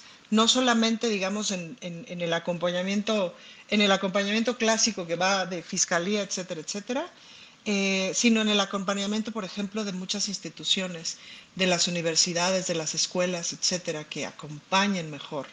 Em, y nos falta mucho, que ese es un señalamiento también de las chavas, y que, y que me parece que es importante afinar el señalamiento, nos falta mucho también en el Poder Judicial, pues, ¿no? Em, es decir, hay momentos en donde policía está accionando bien, fiscalía está accionando bien y llegas al Poder Judicial y, ay, ojón, yo no te diría que todo el Poder Judicial de la Ciudad de México, no, porque me parece, por ejemplo, el presidente del tribunal, Rafael Guerra, es gran aliado, pero no es el jefe y eso también es interesante este, como comprenderlo, es decir, cada juez tiene su autonomía, cada juez y cada jueza tiene su autonomía. No todos accionan y juzgan con perspectiva de género, pero muchos sí, muchas sí. Pero eso tenemos que observarlo y que seguirlo observando, pues, ¿no? Ahorita me, resulta, me hace mucho más sentido justamente observar a jueces y juezas, eh, observar sin duda algunos ministerios públicos, algunas fiscalías, este, en fin, como, como ya una observación mucho más precisa, mucho más puntual. Eso es, eso es Ciudad de México, pero cada fiscalía se cuece aparte. O sea, ¿qué haces con la fiscalía de Guanajuato? ¿Qué haces con la fiscalía de Morelos? Que son de las más corruptas del país, pues, ¿no? Que son de las que tengo como mucho más presente, presentes. Y por otro lado tienes a la Fiscalía General de la República. Hay una cosa que se está haciendo desde lo federal eh, que tiene que ver con la reclasificación de los casos de violencia, la reclasificación de los casos de feminicidio. Cualquiera que te dé números de feminicidio hasta antes del 2018 no son números precisos, muchísimos son cálculos de sociedad civil, cálculos desde Naciones Unidas, etcétera, pero no son números precisos, precisos porque el gobierno no contaba. Y eso es bien grave, ¿no? Entonces creo que una tendencia real de cómo van los feminicidios, pues justamente la empezamos a ver apenas a partir de que los casos están siendo judicializados como se debe. Em, y eso también es importante verlo, eh, la información que tenemos. Entonces, digamos que en resumen de respuesta es, ¿se está atendiendo bien? Eh, no, no lo suficientemente bien, sin duda. Pero me parece que el siguiente paso es como afinar el ojo, ¿sabes? Como decir, aquí no se está atendiendo bien. Porque justo pues ahí es a donde hay que ir. Porque hay muchos lados donde sí se está atendiendo bien. Y luego también eso es importante hacer ese reconocimiento, pues, ¿no? Es decir, si ya nos encargamos de colocar a tantas mujeres feministas en el poder, y digo nos encargamos todas las feministas, pues cómo las vamos acompañando y cómo les vamos reconociendo su trabajo, pues cómo le reconocemos su trabajo, pues a Ingrid, la secretaria de las Mujeres de la Ciudad, a Nadine Gassman, la secretaria, la eh, presidenta de las Mujeres Nacional, a Rosa Isela, ¿me explico? Eh, más nos vale si reconocerle su trabajo. Y lo que sí te digo, Julio, que sí observo, es que sí hay una diferencia entre las mujeres gobernadoras de la transformación y los compañeros. Me parece que las mujeres, pues sí le echan montón a la perspectiva de género, todas. Bien, Ana Francis. Horacio, em, corremos el riesgo de que este tipo de manifestaciones, de desahogos y de lucha caiga en el escenario pues muy tradicional de ciertos momentos mexicanos de la simulación, de, la normalización de las cosas. Te quiero preguntar, ¿qué tanto realmente se ha podido avanzar en atender y proteger lo que estas mujeres demandan y que en esencia es que haya una formulación social menos agresiva contra ellas, que no tengan acosos, que no tengan agravios y que eh, haya castigo en las instituciones educativas, universitarias, laborales, de gobierno, eh, que las atiendan bien los agentes del Ministerio Público, que haya castigo a los agresores. Pero se avanza, se ha avanzado o caemos en una lucha que no tiene hasta este momento resultados proporcionales a la fuerza de lo que dicen las mujeres. Si el Quijote hubiera vivido en México, hoy por hoy hubiera dicho Sancho, en vez de con la iglesia hemos topado, hubiera dicho con el sistema judicial hemos topado. Así de fuerte. El sistema judicial en México está muy corrompido, cada, cada semana lo estamos diciendo, cada semana lo vemos más y más y más triste y pues disfuncionalmente, ¿no? Eh, a mí me parece que, que es cada vez más y más y más eh, la degradación del sistema judicial, como lo vamos eh, formulando, como ellos mismos lo van formulando, aunque hay excepciones, digo, la Fiscalía de la Ciudad de México es una fiscalía ejemplar, por ejemplo, hay fiscales estatales que sí, ministerios públicos que sí, pero las causas grandes, las causas públicas grandes de, pues, lo que está pasando ahorita con este señor Jacobo, Edmundo Jacobo, la cuestión de, de, pues, de las liberaciones que ha habido, etcétera, etcétera, pues nos hacen en verdad nos hacen desconfiar del sistema judicial y se cacarea poco realmente lo bueno que han hecho en contra de mujeres violadas, porque en, verdad hay casos, muy pocos casos resueltos, mujeres vejadas, mujeres golpeadas, etcétera, etcétera, ¿no?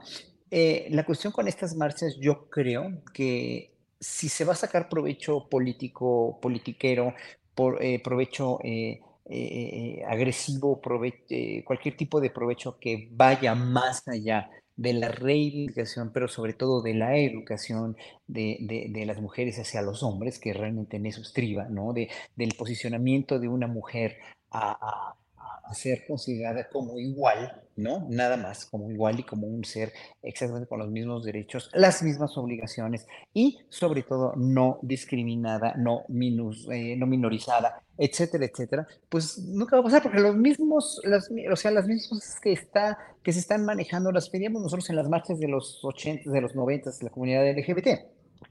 Ya tenemos derechos, ya somos una comunidad más reconocida, más plural, ya no mordemos, ya no ya no violamos, ya no, este, ya no somos, eh, ya no somos enfermos mentales, bla, bla, bla. Eso ya lo sabemos, ¿no? Bueno, eh, se ha ido educando poco a poco. La cuestión es que por mucha educación que haya, por mucha permeabilidad que pueda haber en las familias ya de esta igualdad, de, venir lesbianas, transgéneros, mujeres, etcétera, hombres también, ¿no? Obviamente, y no por el hecho de ser mujer ya tienes que ser una perita en dulce, no, pero obviamente esta reacción de las mujeres, esta reacción de los, de los, de la comunidad LGBT, de los gays, las lesbianas, los transgéneros, ha sido porque hemos estado reprimidos durante siglos. Y es una cuestión que se explica por sí sola, que se explica por los hechos además, que se explica por todo, pero en un momento dado, si no contribuimos nosotros como ciudadanos a la educación y a la, la educación ciudadana y familiar y escolar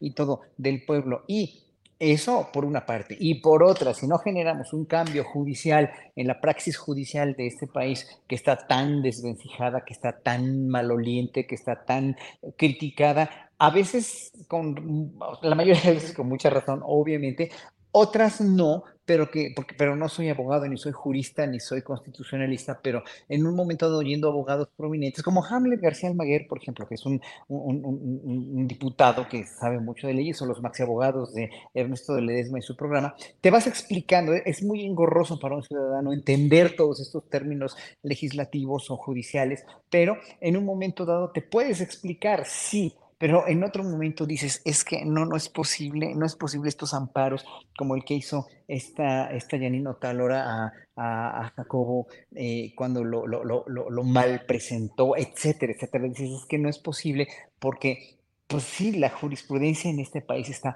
muy viciada y muy atada a cánones verdaderamente ridículos y absurdos, ¿no? Entonces, si no hay un sistema judicial, si no hay un sistema judicial para castigar, si no va a haber una, una, una educación constante y consistente y, verdaderamente no hipócrita, ¿no? No para sacar raja política, pues las cosas no van a cambiar porque los machos mexicanos van a seguir siendo machos mexicanos y las mismas mujeres van a, van a seguir protestando más y más y más porque también, obviamente, no son seres desvalidos, no, no queremos tratar, ellos, yo creo que las mujeres no quieren ser vistas como desvalidas, pero como iguales en un momento dado. Y eso lo tenemos que tener en, en cuenta, ¿no? ¿no? No es nada más una reacción así a bote pronto de que ya los vamos a, matar a todos los hombres y, y, y, la falocracia es uno. No, no, no, no estamos hablando de eso. Estamos hablando, yo creo que dentro de un punto medio, sí, con una reacción de tantos siglos, sí, pero con una racionalización de educación y justicia.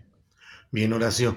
Ana Francis, ¿Ya estás lista para integrarte a las milicias populares que defiendan al país frente a las pretensiones de estos gringos, tales por cuales que dicen que van a entrar aquí a meter orden?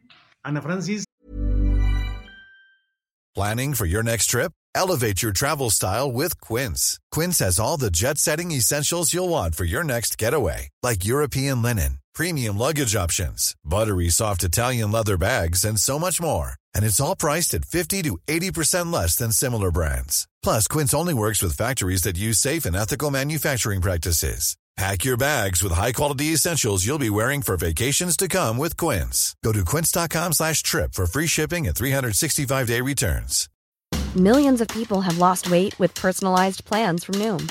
Like Evan, who can't stand salads and still lost 50 pounds. Salads generally for most people are the easy button, right? For me, that wasn't an option. I never really was a salad guy. That's just not who I am. But Noom worked for me. Get your personalized plan today at Noom.com. Real Noom user compensated to provide their story. In four weeks, the typical Noom user can expect to lose one to two pounds per week. Individual results may vary. Yo, estaba yo leyendo ahorita un tweet de la Secretaría de Cultura de la Ciudad de México que va a haber un bailongo increíble el 25 de marzo de sonideros, Julio, que nunca han tocado los sonideros en el Zócalo. Entonces, la neta, sí quiero ir a bailar, ¿no? Y entonces dije, así deberíamos, empecé a pensar, porque pues ya ves cómo es la cabecita de un anónimo, así nací. Empecé a pensar así de en, en defendernos con sonido la changa en la frontera, ¿no? Ándale, o sea. Un bocinazo, un bocinazo de aquellos, ya ves que traen unos baffles así, marca y te encargo, ¿no? Entonces yo dije, ¿qué haces que ahí vienen las Fuerzas Armadas y de repente ahí te voy, hijo de la fregada, con sonido la changa? A ver qué hacen yo creo que yo no sería buena secretaria de la defensa, para que nunca lo consideren, por favor. Em, ¿Por qué? Ay, Julio. pues porque mi idea de defensa es unido la changa, Julio. Ah, sí, a Lo mejor, a lo mejor es retinovador, ¿verdad? Secretaría de la Defensa Sonidera, así es. Este. Pues, ¿qué te digo, Julio? La verdad es que bola de ridículos. Y qué fuerte, te voy a decir una cosa, Julio, qué fuerte que el presidente haya dicho, vamos a llamar a todos los compañeros que vienen allá a que no voten por el Partido Republicano. El presidente no da paso sin guarache. No está diciendo eso porque su palabra convoque a 15. El presidente ya sabe a cuántos este, mexicanos viviendo en Estados Unidos con derecho a votar en Estados Unidos convoca su palabra y no han de ser dos, no han de ser poquitos. Entonces, esa demostración de poder del presidente es muy interesante. Y afortunadamente ya, pues habla con Biden y ya, ya sabemos cómo. Ah, un dato bien importante, por ejemplo, del Congreso gringo, que me sorprendió. Tienen, en su tienen ahorita su máximo histórico de, me parece que es 28% de mujeres en el Congreso gringo. Su máximo histórico, Julio. ¿Cómo crees? ¡Wow! Ajá, México es de los cuatro países más paritarios del mundo. Y a lo que está pasando en México ya se le llama la fórmula mexicana de la paridad. Pero ubíquense, o sea, ubiquémonos que Estados Unidos no ha logrado pasar más allá del 28% de mujeres parlamentarias. el subdesarrollo total, el subdesarrollo, ahí está el Bueno, nomás es que justo pues de pronto tenemos unas ideas, es muy divertido ver en Twitter a todos los que ya les surge que nos invada alguna potencia extranjera, ¿no? Que es así de, de, de brother, de veras, de veras. Ajá. De veras. Bien, de veras, de veras. Horacio, eh, ¿consideras que seriamente hay el riesgo de que de veras los gringos vayan a mandar drones o misiles o algo para tronarlos acá en México contra objetivos terroristas extranjeros o es una payasada más de por allá? Es una payasada más de un país que ya tampoco tiene salida en sus políticas interiores, en sus políticas exteriores. Estamos viendo el, intervencionismo que nadie los quiere. A los pobres norteamericanos de verdad nadie los quiere en este mundo. Es terrible, pero claro, ellos se lo han buscado por, por ser tan intervencionistas, por haber ocasionado tanto daño, ¿no? y después de la, de la Segunda Guerra Mundial hubo el Plan Marshall que ellos lo organizaron también para, bueno, tenían que hacer algo por la Europa devastada para que salieran adelante, pero en un momento dado ya con Corea, con Vietnam, con todos los casos que ha habido, ¿no? Con Nicaragua, con, con Irán, con Afganistán y ahora con Ucrania, obviamente vemos que, que, que, esto es más bien un negocio, igual el negocio de las armas, ¿no? Y lo dice el presidente, que tengo que señalar que sí me parece una, una afrenta, me parece una, una, una afrenta total y absolutamente dignificada y, lo señalo mucho, para, para México, tener a alguien que tiene tanto poder moral, tanto peso moral como Andrés Manuel López Obrador, que, que pone esto así, lo dice lo, explícitamente sin miedo. O sea, la verdad yo dije que Barrequeta un Piates tiene este hombre para decirlo así, de esa manera, ¿no? Y para ser tan claridoso y tan explícito con sus palabras, con su idiosincrasia total y absolutamente eh, eh, pura, yo creo que es muy pura en ese sentido, que es lo que no entiende la gente, sus sentimientos y sus emociones, pese a todos los errores que pueda cometer en muchas cuestiones, que son mucho menos que los aciertos que ha tenido. Este es un gran acierto diplomático incluso, y los norteamericanos pues no se van a atrever porque saben el poder que tiene, el poder moral que tiene. No van a, no van a poder meterse con eso, no van a poder meterse con nosotros, porque además tenemos un tratado de libre comercio, porque además somos vecinos que, que, que, que tiene, tenemos una historia en común en momentos muy desafortunada, pero que hoy por hoy pues no se van a arriesgar a, a, tener su Ucrania o a tener su Afganistán o a tener otro, otro, otra colonia, ¿no? No, no, no se van a, además seamos honestos, lo que menos les importa en realidad es la gente que muere, sobre todo a estos republicanos, ¿no?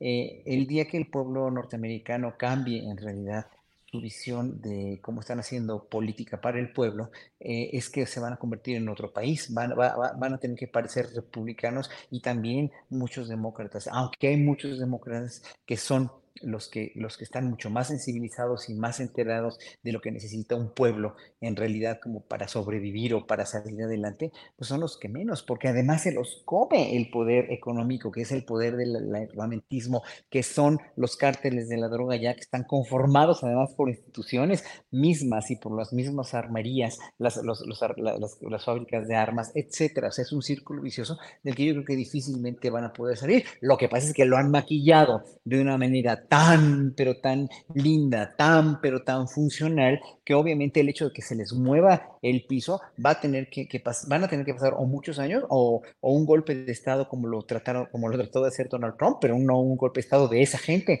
sino de otra, unas, o, totalmente una nueva manera, un nuevo partido político, pero como son tan cuadrados, tan estereotipados, tan estereotipantes, tan estereotipa, estereotipa, estereotipas, estereotipas, ¡ah! se me fue, perdón, ponen, ponen los estereotipos a los países, a la gente, a los gobiernos, a, la, a todo le ponen estereotipos, a todo le ponen, y ellos mismos son un estereotipo, salir de eso va a estar en chino, porque por mucho que haya pueblo norteamericano pensante, inteligente, sensible, culto, progresista, etcétera, son los que menos, en verdad, viven manipulados por las cadenas de noticias tan, tan aberrantes como Fox o como, como NBC o como CBS o como cualquiera de estas, y, y, no, ven otra cosa más que las, las, principales noticias son las noticias locales de robos, asesinatos o, o cualquier cosa que pase, ¿no? Pero nunca, realmente nunca eh, eh, encabezados que le atañan a toda una sociedad. La sociedad eh, norteamericana está fragmentada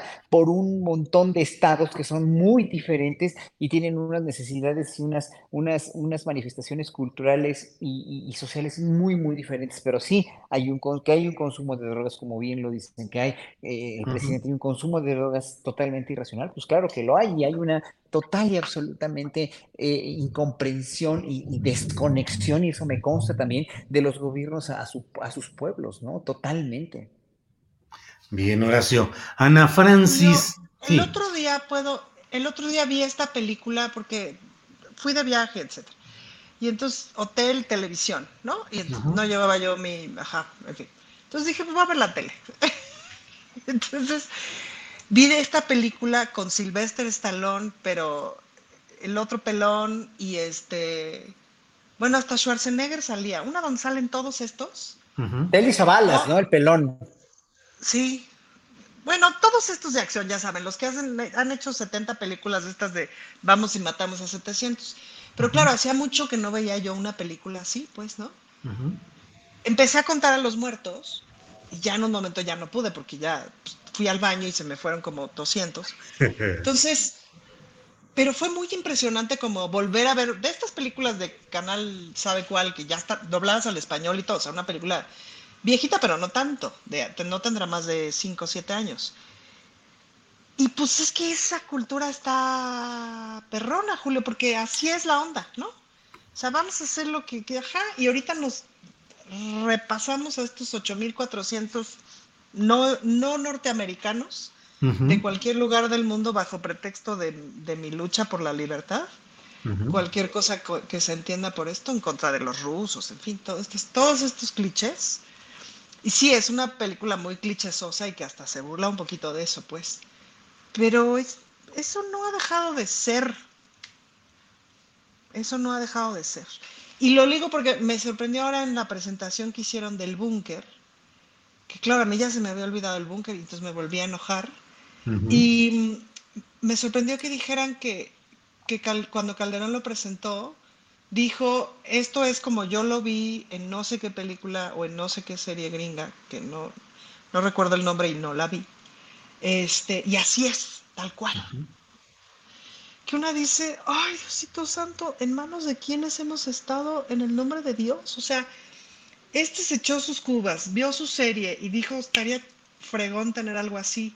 Y entonces el otro que no tenía un pelo de tarado, le puso su show en fin, ¿sabes? Me imagino como todas estas escenas y sí, me vuelvo a agarrar mi cabecita de, ay, Diosito, en manos de quién, de quiénes hemos estado pensando que el mundo es qué cosa, ¿no? Sí, sí, sí. Sí, esas películas en las que matan a la gente al por mayor, nunca se les acaban las balas, eh, les suceden mil cosas y ellos siempre salen adelante porque son... Y se echan un chistín. Sí, así es, claro, pues pueden, pueden cotorrear, pueden ser ligeros. Ese es el mundo de, mentira que, se pretende imponer. Horacio, eh, hoy hubo una conferencia de prensa, diríamos, eh, agitada eh, en la mañanera, cuando Nayeli Roldán, reportera de Animal Político, le pidió al presidente López Obrador, le presentó un reportaje que hicieron tanto Animal Político como Aristegui Noticias y la Red de los Derechos Digitales para Todos, en el que se menciona que hubo un reporte de la Secretaría de la Defensa Nacional donde reconoce o señala que hubo espionaje contra civiles o que hubo verificación de datos o como le queramos decir, y que además de ello eh, se contó con un equipo para intervenir teléfonos celulares. Fue una discusión fuerte, el presidente asumió una postura muy dura contra el periodismo de élites o convencional, pero ¿qué opinas de este episodio, Horacio? Mira, es un episodio que tiene muchas aristas. Yo no voy a satanizar a los medios que hacen investigación porque es su derecho, ¿no? Y es su, total obligación hacer, hacer un periodismo para los ciudadanos, hacer un, periodismo para que estemos informados. Eh, por otro lado, eh, la Secretaría de Defensa Nacional también tiene obligación de aclarar y esclarecer todo lo que, lo que, lo que sea, eh, lo que se tenga que hacer público. Y por otro lado, también el Estado tiene derecho a tener un sistema de inteligencia. Tiene derecho y obligación de tener un sistema de inteligencia, porque si no lo tiene, si no lo tiene, obviamente pues serían estados fallidos o estados ah, eh, totalmente con atentados por parte de gente que los quiere, los quiere este, derrocar, ¿no? Y en un momento dado, eh, si hay obligación de tener un aparato de inteligencia que sea funcional, que sea democrático, ¿no? Porque sí, la inteligencia sí, sí tiene que ser para salvaguardar una democracia. Estamos hablando de seguridad nacional en muchos aspectos. Lo que a mí no me queda claro todavía es, eh, yo hubiera querido que el secretario de la Defensa Nacional en ese momento cogiera el teléfono y le hablara al presidente para aclarar eso.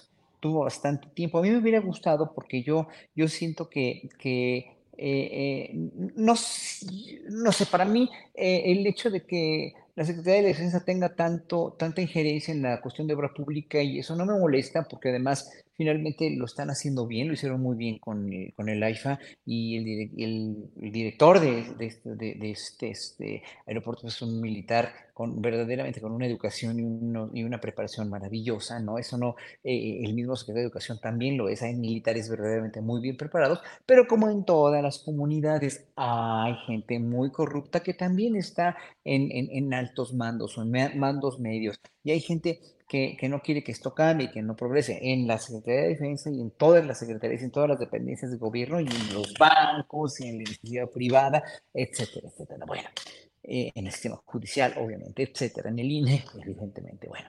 Pero yo creo que aquí eh, la Secretaría de la Defensa tendría que abrirse un poquito más, a ser más específica y tener, más bien decirle al, al, pueblo lo que tiene que decirle en cuanto a si hay inteligencia, pero es inteligencia con cuestiones de seguridad nacional que no se pueden revelar tan fácil, ¿no? Que no se pueden decir por esto y por esto y por esto, o, no, o, decirlo porque está en peligro esto y esto y esto, y no se va a decir, no, porque tenemos derecho a, tenemos la obligación y el derecho de no permear esto hasta que esté resuelto. Entonces ahí es donde yo creo que el presidente hubiera tenido que, que, y lo hizo además, lo hizo, le dijo a la reportera de Animal Político, va, vas, vas tú a tener la información que requieres, sí, ¿no? La, la vas a tener y, y, seguramente el presidente, porque creo que cumple lo que dice, a veces se tarda mucho, como en el caso de Huira, eh, evidentemente, ¿no? Pero, pero este, obviamente sí lo va a hacer, ¿no? Y si le insisten, pues lo hacen, ¿no? Hay que, hay que insistirle, por eso, tiene, pero tiene tantas cosas en la cabeza, por tantos miles de casos que tiene en este país, miles de casos, que resolver, porque está, sigue estando México también eh, eh, muy caótico en muchas partes, pero yo creo que ahí el presidente tiene que, aclararlo ya, ¿no? Y por otra parte, sí, hay medios que sí quieren en un momento dado, este, mm, el cuchito de palo, ¿no? Este, estar poco a poco metiendo cosas para que la opinión pública cambie estar siendo parte de este golpe, golpe blando, a veces muy blando, a veces más duro, como con la marcha de la semana del 26 de febrero.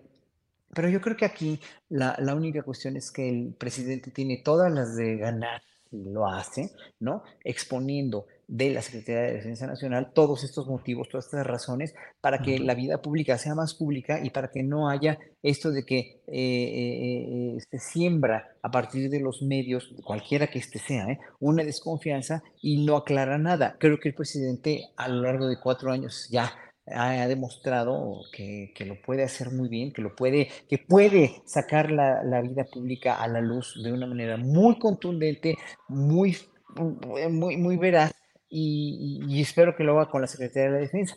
Yo creo que también la Secretaría de la Defensa, también con ese hieratismo, con, ese, con esa cerrazón que los ha caracterizado siempre, no van a dar tan fácil su brazo a torcer, pero eh, yo creo que eh, de aquí a un sexenio más, yo espero que la Secretaría de Defensa no se considere nada más como una cuestión de defensa de inteligencia secreta, sino una secretaría que esté al, al servicio, que sí lo está, no digo que no, pero que ventile un poquito más, que haga más, eh, un poco más accesible su proceder ante la, la, sociedad para que tenga más respeto y no nada más infunda temor, ¿no? Ni temor, eh, sino respeto y, comprensión. Lo que necesitamos los ciudadanos es comprender qué es lo que pasa ahí adentro.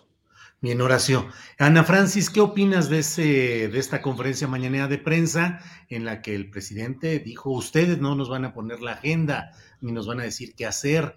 Fue una eh, pues un momento en el cual creo yo que el presidente de la República se vio con un planteamiento muy seco, muy duro, una descalificación, eh, pues, no es nada extraño a lo que él ha dicho en muchas otras ocasiones, pero digamos que lo concentró y dijo este tipo de periodismo corrupto, bla, bla, bla. Y al mismo tiempo yo tengo la percepción, no sé tú, Ana Francis, de que el tema en sí mismo es un tema válido, el de decir hay evidencias y hay pruebas y hay datos de un espionaje a un civil, que en este caso es Raimundo Ramos, que ha estado muy en la, en la polémica porque lo han estado acusando de ser un vocero del narcotráfico justamente allá en Nuevo Laredo, Tamaulipas. En fin, ¿qué opinas de este episodio y qué crees, Ana Francis, que es necesario que se esclarezca la posibilidad de que haya espionaje a civiles o asumir que son trabajos de inteligencia, Ana Francis? No, yo pienso que habría que esclarecer, sí, sin duda que le apostaría al esclarecimiento. Fíjate que hace ratito, en la mañana, cotorreaba yo con una serie de magistrados sobre perspectiva de género que ay, que es lo mío, ¿verdad? Yo no hablo de otra cosa. este, y entonces, pero fue una conversación muy, ¿cómo te dijera yo, Julio? Muy nutrida y muy sincera, muy productiva, en donde nos estábamos poniendo de acuerdo en muchas cosas muy interesantes. Y entonces ellos me estaban mencionando como de diversas sentencias que han sido ejemplares, que han accionado con perspectiva de género y tal y tal y tal, un poco como para, este, como para paliar esta imagen que tenemos de los jueces y esto. Y yo les decía, bueno, pero señores, piénsenlo, ahora sí que ahí les dejo la inquietud. Em, yo sé que los jueces nunca han hablado con el pueblo, pero llámenme loca, pero a lo mejor es momento de que hablen de estas cosas, de que salgan a dar conferencias de prensa, de que nos expliquen, de que digan esto, de que digan por qué no se puede la otra cosa, etcétera. El otro día para aprobar metí una iniciativa de ley que no tiene ningún sentido pero ninguno de los siete diputados este, que son abogados etcétera, se pudo acercar a explicarme por qué no tenía ningún sentido. Si no hicieron una serie de maromas, es decir, se fueron ocho cuadras, porque entre que me tienen susto, pero entre que así es la costumbre masculina, pero entre que no sé qué, hasta que llegué con una hija, a ver, ¿me explica? Entonces ya me explicó por qué era inconstitucional y no sé qué. Le dije, ah, ok, bueno, entonces hagámoslo por otro lado. Le, le, invito a que imaginemos de otra manera para así atender a las víctimas. A mí no me interesa meter señores a la cárcel. Me interesa que las mujeres estén menos violentadas. Ya luego, lo demás es lo de menos, pero me interesa que las mujeres estén menos violentadas. Entonces, no pensemos en meter señores a la cárcel, metemos en desviolentar mujeres, ¿no?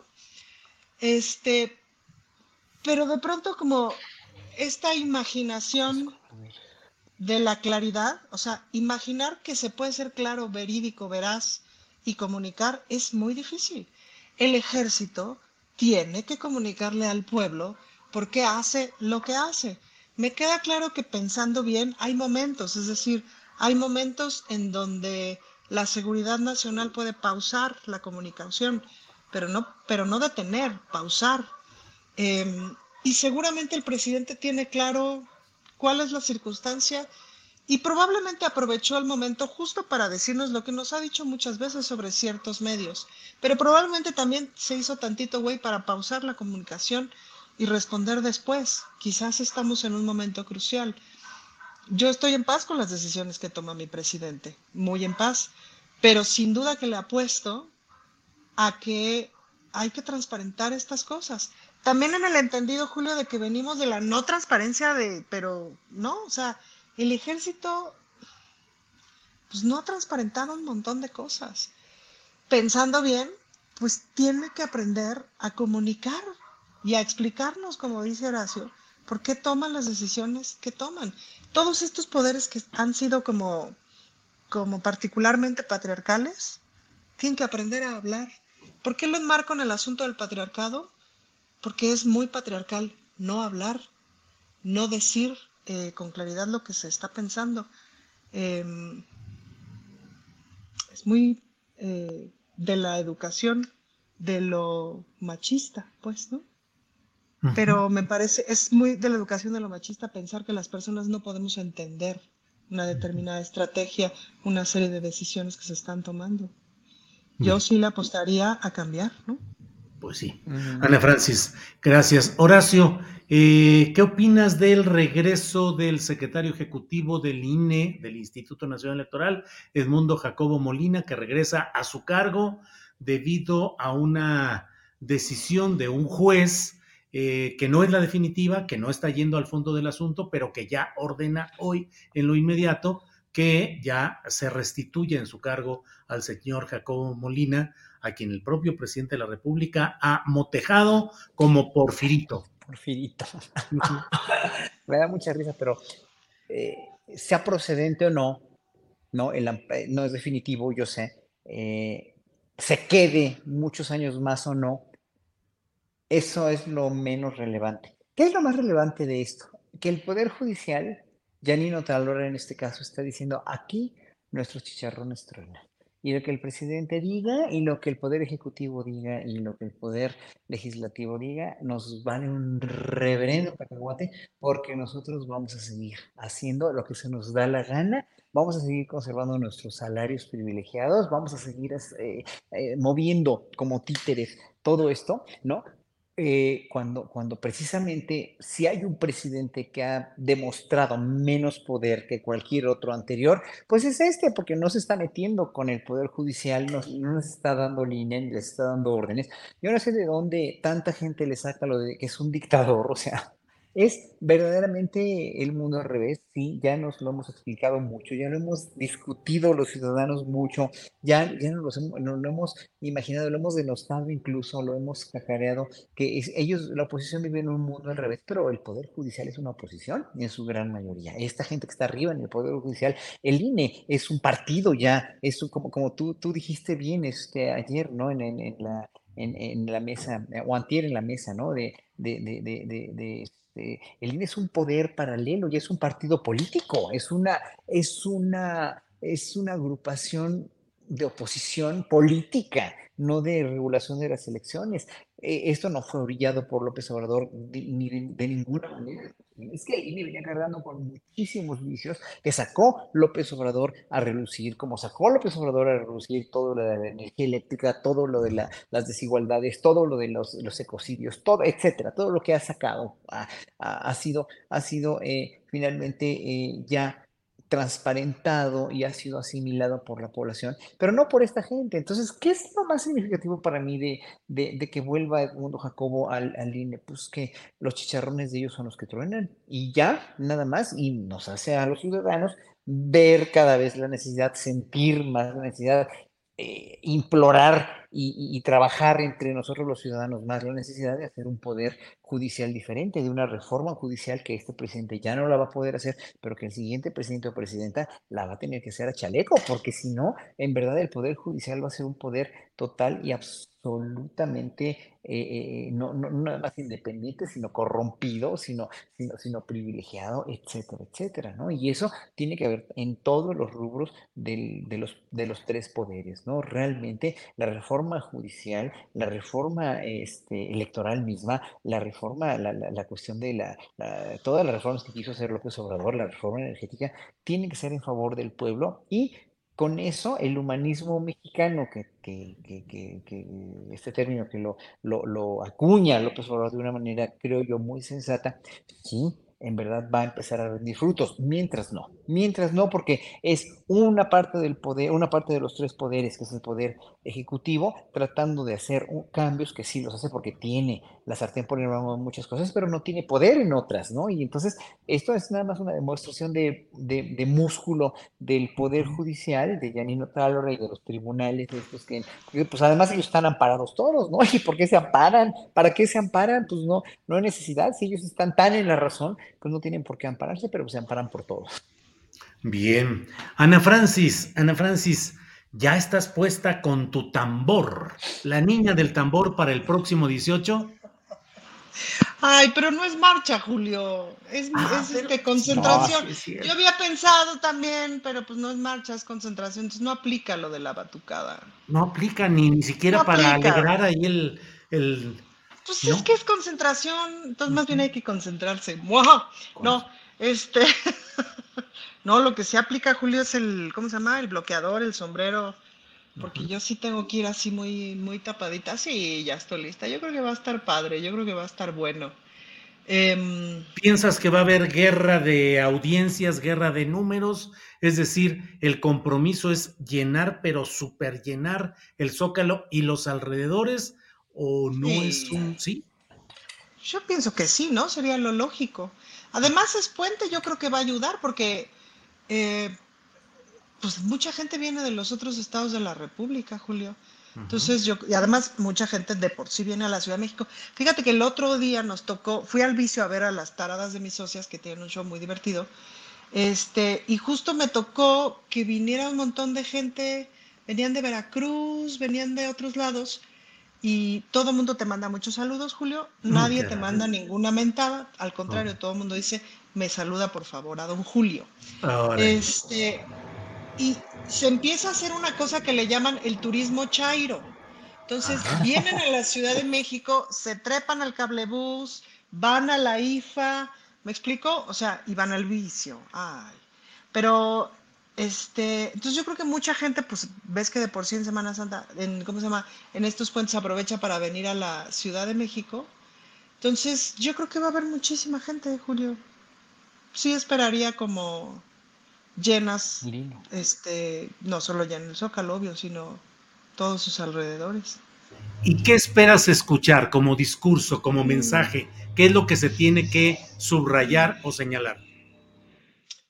Pues creo que lo que se tiene que señalar es que la participación política, o sea, que, esta, que esto que estamos haciendo, que le llamamos muchos la cuarta transformación, no se va a sostener si no le seguimos entrando todas y todos.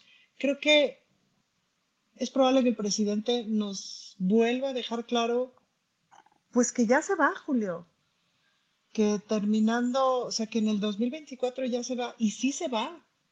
Yo sí te voy a decir que estoy como muy tranquilo en el sentido de que sí veo muchas eh, posibilidades de continuidad y de una buena continuidad, y que además cada vez veo a más gente. Me han tenido muy sorprendida últimamente las, las chavas, pues, ¿no? Las jóvenes políticas me tienen muy sorprendida y creo que eso, se está gestando una generación de políticas que en los próximos tres, cuatro años van a estar súper maduras y súper interesantes. Entonces, en ese sentido, no me da el susto de se ve el presidente se nos va a caer el changarro. No, la neta no. Pero pero yo creo que ese va a ser el mensaje del presidente, que, que pues ahora sí que, que, es entre todos, todas, todes. Todos, todas, todes. Muy bien. Eh, Horacio, ¿qué esperas? ¿Qué esperas que se diga? ¿Cuál esperas que sea el mensaje central? ¿Y qué opinas de lo que dice Ana Francis de el momento en el que políticamente esté ausente ya eh, Andrés Manuel López Obrador, retirado, como él lo ha dicho, hay la fuerza social, la organización, las perspectivas para realmente seguir adelante o puede haber un estancamiento? Yo creo que si Morena pone cualquiera de los tres candidatos, las tres corcholatas sobresalientes, o, incluso, con todo mi respeto, ¿eh? a, Gerardo Fernández Noroña, y yo creo que en ese sentido eh, tenemos un sino promisorio en cuanto a la continuación de la izquierda. Tal vez algo diferente de timón de López Obrador, porque nadie gobierna igual, nadie piensa igual y nadie procede igual. Eh, pero aquí yo creo que lo más importante es seguir con la misma, eh, la misma política de izquierda, es decir, de progresista, de política progresista donde se reparte mejor la riqueza y donde hay estas reformas, como aquí Rodolfo F. del, del, público me dice, la reforma fiscal es muy importante, también la reforma fiscal, todas estas reformas que tienen que ir con un Congreso eh, de mayoría, realmente mayoría en Congreso, en los poderes este, legislativos, sí tiene que ser eh, algo fehaciente porque, porque lo que se está pretendiendo no son caprichos, como, como dice la oposición, no son caprichos de un hombre nada más por, ¿por qué? O sea, a él qué le conviene o qué le beneficia si él ya se va o si él se iba a ir desde un principio, si él no quería, él es maderiza, no quiere reelección. Entonces, ¿por qué, ¿por qué acusar a un presidente de tener un proyecto de nación diferente diferente al de ellos, porque ellos robaban, saqueaban, robaban, saqueaban, nos veían al pueblo la cara de idiotas,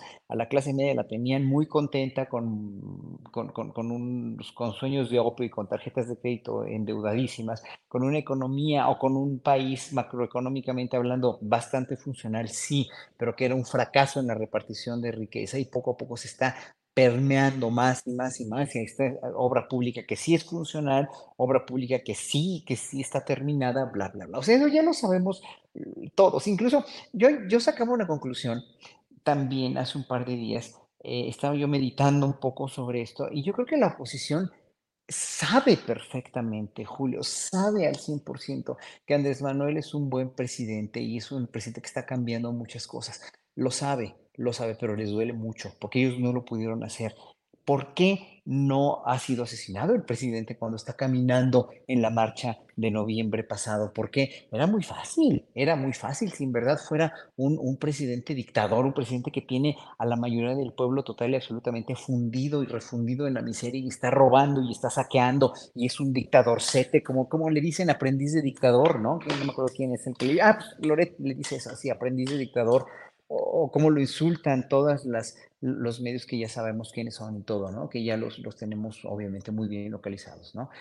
¿Por qué no? ¿Por qué no? no? No es nada más porque no lo quieren hacer víctima, es porque saben en su interior, saben perfectamente que eso está funcionando bien, pero les frustra mucho que ellos no pudieron hacerlo, les frustra muchísimo también. O sea, imagínate que eh, gobernar un país por 40, 50, 60, 70 años y lo único que, que, haces es lograr el repudio de la mayoría de un pueblo, lograr el repudio y el hundimiento de un país a tal caos que lo dejaron, ¿no? El, el, la cloaca destapada del narcotráfico, la criminalidad, la desorganización, la falta de repartición de la riqueza, la educación pésima, la, toda la manipulación de los medios de comunicación. Reconocer que López Obrador es bueno es como reconocer que tu vida ha sido un fracaso. Y eso es muy triste para ellos, sí, pero, pero pues realmente por eso no reaccionan más violentamente, porque saben que, que López Obrador, y aunque diga aquí muchos que, que, de los que están aquí que son bots, que digan que yo, que estoy, que estoy pacheco, además, pacheco en mi vida he probado la marihuana, hombre, imagínense, yo nada más me vomito cuando huelo esa madre, yo huelo la madre ese, me vomito, me vomito, que estoy pacheco, dicen, bueno, que, que, que estoy hablando, estoy amlover. Es que, no, vino Fernando, no vino pues No vino Fer. Pero bueno, para no hacerles el cuento, luego, bueno, no, no, es que no es que, es que soy realista y veo que este país está yendo para otro lado, que era lo que clamábamos años, desde hace 30, 40 años era lo que clamábamos, que no estamos de acuerdo cómo están funcionando varias cosas. Sí, Julio, tú eres un izquierdoso sensato, como lo es Ana Francis, como lo soy yo, no somos nobles de corazón, nada más de, por, por, ser impulsivos, como el perrito que mueve la cola, no, no, no y no. La cuestión es que somos gente que queremos un cambio para este país y que, ya no queremos más de lo que era antes, ¿no? Y entonces ahora Morena va a tener que ponerse las pilas para un candidato que no lo tienen en la derecha, ¿no? Ah, nótese que, que, que, no lo tienen en la derecha y que tienen que continuar un proyecto el cual empezó López Obrador y lo tienen que continuar porque finalmente no hay de otra, no hay de otra salida. Una democracia a la mexicana si lo siguen haciendo en el siguiente sexenio, va a ser paradigma para toda Latinoamérica y para muchas partes del mundo, y me canso que así es. Bien, eh, bien, bien, bien. Estaba aquí con problemas del sonido, pero Ana Francis, llegamos al momento del postrecito porque ya está por terminarse nuestro tiempo. Postrecito, por favor. Yo quiero hacer una consulta popular. Ándale. Si me permite. Adelante. Es que fíjate que he estado pensando mucho, me parece que también una, de las cosas que siguen es como armar unas otras conversaciones con la clase media, pues. Pues no solamente como que me siento responsable por lo mismo de que, pues yo, clase media total, desde siempre, y que creo que hay una, hay una suerte como de sensación de desatención de algunas partes de la clase media o de algunas personas de la clase media que no estaría mal este, atender, pues, ¿no? Y por otro lado, también me parece que hay mucha gente en la clase media que está muy de acuerdo con lo que está pasando, pero que tiene mucho que aportar.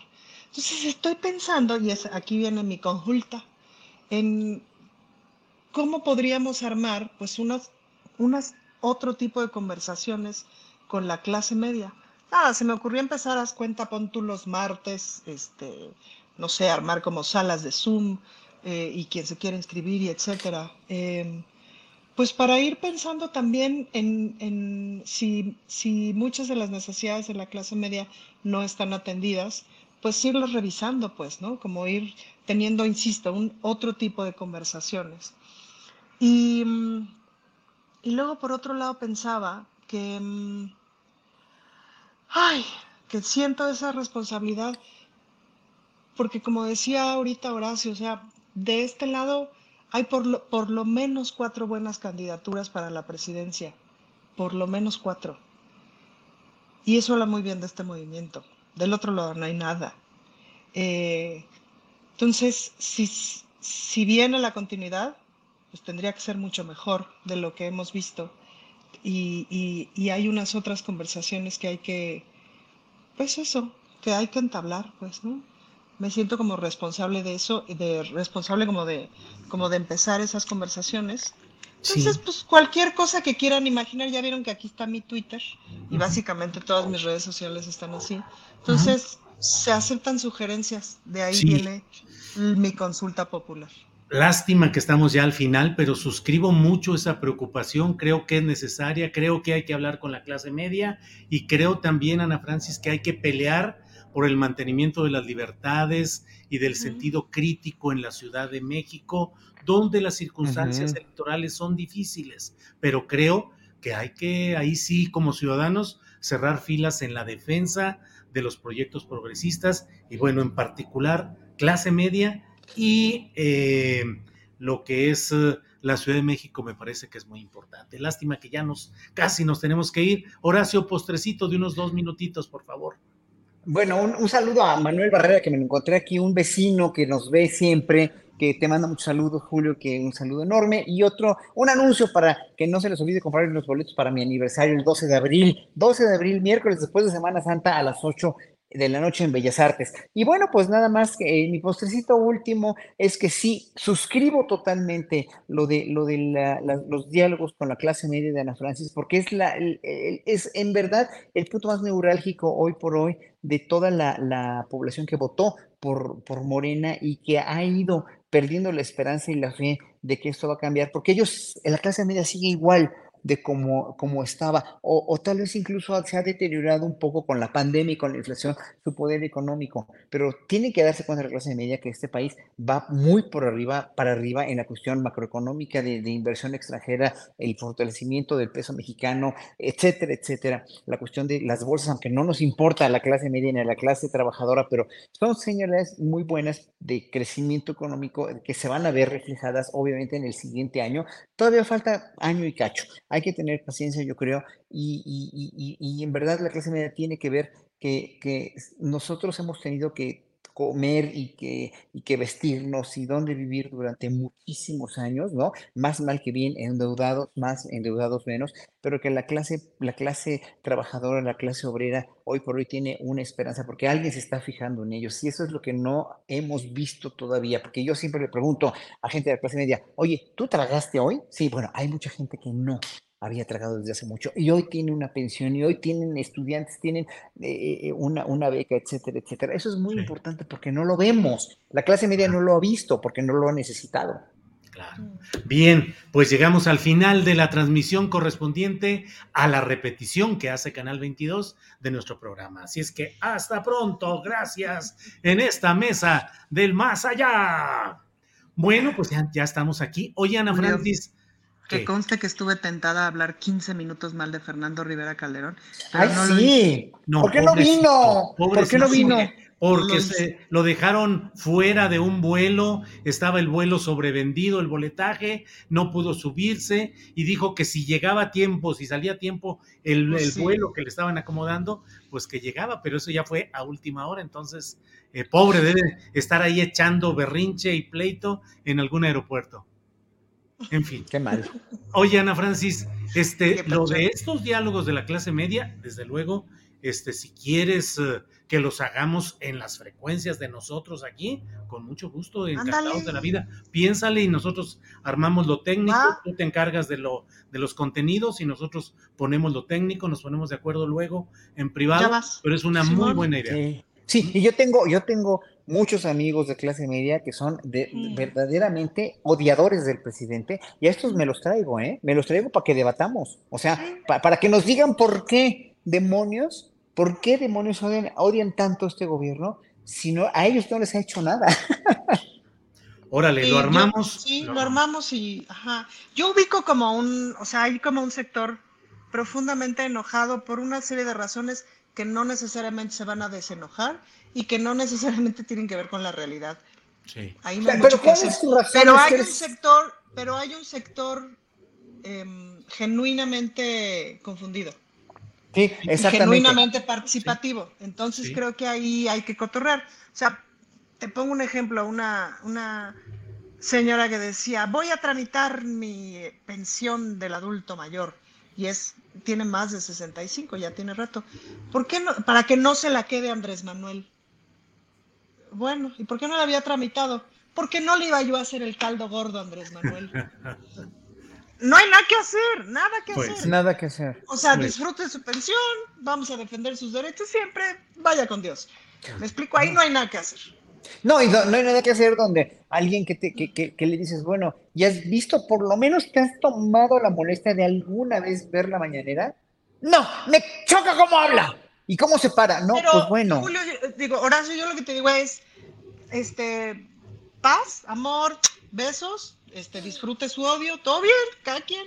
Pues pero hay mucha gente que está genuinamente enojada, genuinamente confundida, con preguntas este, que me parece que son muy importantes y que creo que esos vasos comunicantes hay que Esos son importantes, sí, sale. son importantes. Nos ponemos de acuerdo en ya en lo privado, sí sale. Bueno, pues muchas gracias, Ana Francis, Horacio, gracias. Nos vemos pronto.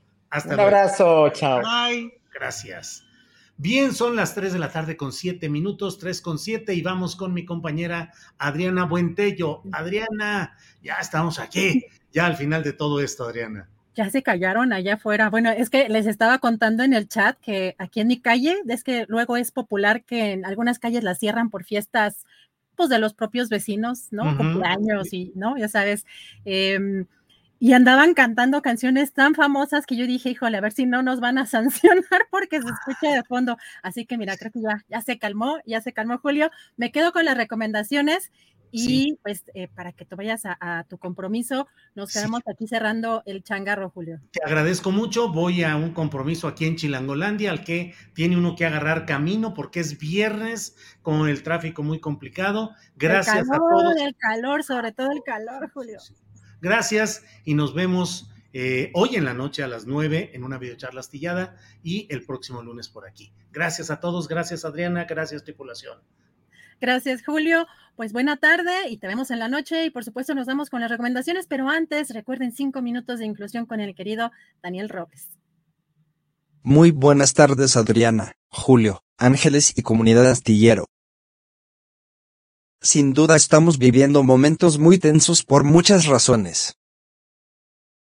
Mi tema de hoy tiene que ver con mujeres, luchas, discriminación, agresión y calumnias además de falta de protocolos por parte de la policía hacia, y para, personas con discapacidad y sus cuidadoras. El pasado sábado estuve a punto de ir al tambo como dicen mis tíos. O por lo menos al Ministerio Público, Fiscalía, o como se llame a donde te llevan por ser parte de una riña callejera. Insólito. La historia, como yo la viví, es esta. Fuimos a un evento para develar un mural en honor a nuestra querida Luz Raquel Padilla. Que no se nos olvide su historia y la falta de justicia en su caso. Asistieron integrantes de la colectiva Yo Cuido México, junto con sus hijos. Al terminar, fuimos, a la zona junto al templo expiatorio de Guadalajara a pasear, convivir un rato y comprar un agua fresca y un elote, o algo para comer. Como lo hacen muchas familias. Éramos un grupo de madres y padres, junto con sus hijos, en su mayoría con discapacidad múltiple. Las camisetas que portaba el grupo llamaron la atención de una chica, que, curiosa, se acercó a nosotros. Se dirigió a mí con ternura y, debo decirlo, infantilizándome. Se acercó demasiado. Mi mamá contuvo mis brazos para que yo no fuera a soltarle un trancazo involuntario. ¿Se acuerdan de mi cápsula de El golpe visa? Yo siempre me pongo muy nervioso si alguien invade mi espacio personal pues no puedo controlar mis movimientos. La chica, de unos 25 años, empezó a hacer preguntas. Insistiendo en que si la colectiva recaudaba fondos para nosotros. Le contestaron que no. Que la intención era abogar por los derechos de nosotros y de los cuidadores. La chica se puso mala copa, no sé por qué, Empezó a decir cosas sin sentido y luego amenazantes. Como que más nos valía emprender fuga antes de que el karma nos cayera y cosas raras. La chica traía una chela en la bolsa de su chamarra. Tal vez se malviajó. Mi mamá me dejó con el grupo unos minutos para irme a conseguir un agua fresca y comida. Las mamás trataron de ignorar a la chica o cortar la conversación, pero ella seguía subiendo el tono y manoteando. Y en un momento, invadió mi espacio personal y puso sus manos sobre mis piernas bruscamente. No sé con qué intención. Yo reaccioné por reflejo agitando mis brazos y piernas.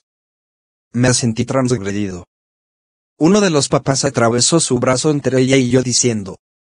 A él no lo toques por favor. Y ella se agarró de mi silla. Otra mamá la jaló desde atrás por la cintura. Y ella respondió a golpes. Otras mamás intervinieron tratando de controlar a la chica quien gritaba que las mamás eran unas rateras, que se aprovechaban de gente enferma. Y muchas cosas horribles. Estaba súper agresiva y no la podían calmar. Llegó la policía. Se armó un show épico por horas. ¿Hubo lesiones? Por supuesto. Yo me puse súper mal. Llegaron los paramédicos. Y luego la policía nos quería llevar a todos. Entiéndase señoras con hijos en silla de ruedas, a declarar. No pudieron porque ni modo que nos subieran a las camionetas de caja abierta con todo y sillas. Había niños pequeños también. Con discapacidad. Hicieron mil llamadas y no pudieron conseguir transporte adaptado. Luego nos querían poner bajo resguardo del DIF mientras las mamás llevaron el proceso en el Ministerio Público. Con lo ágiles que son. Yo estaba muy enojado y quería ser tomado en cuenta para declarar. Y, lógicamente, fui subestimado. Me permitieron una especie de careo con la chica quien se burló de mi condición y minimizó mi capacidad cognitiva. Me sentí, además de enojado, discriminado, e impotente. ¿Qué protocolos existen para trasladar al Ministerio Público a una persona con discapacidad motriz? ¿Qué pasa con la intolerancia y el discurso de odio de personas que agreden y difaman sin pruebas? El proceso está en curso. Y hasta aquí mi choro mareador. Postdata. Saquen las recomendaciones porque voy a CDMX la próxima semana. ¿Y qué creen? Iré a la mañanera. Ana Francis, Julio y Comunidad Astillero. Gracias por su valioso apoyo.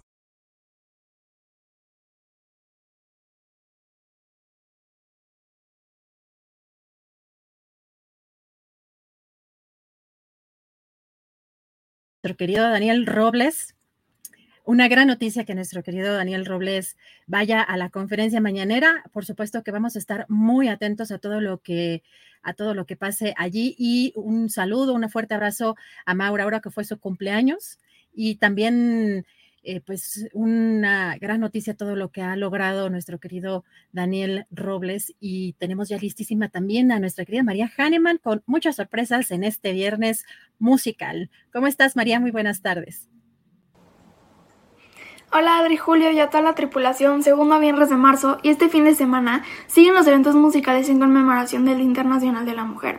La Orquesta Sinfónica de Jalapa presenta hoy su programa 8, Primera Noche de Mujeres en la Música, con la violista Ana Catalina Rolas y la arpista Eugenia Espinales con obras de Boulanger, Bartok Méndez y Sibelius, bajo la batuta de Martín Lebel a las 8.30 de la noche en Tlacna, Centro Cultural.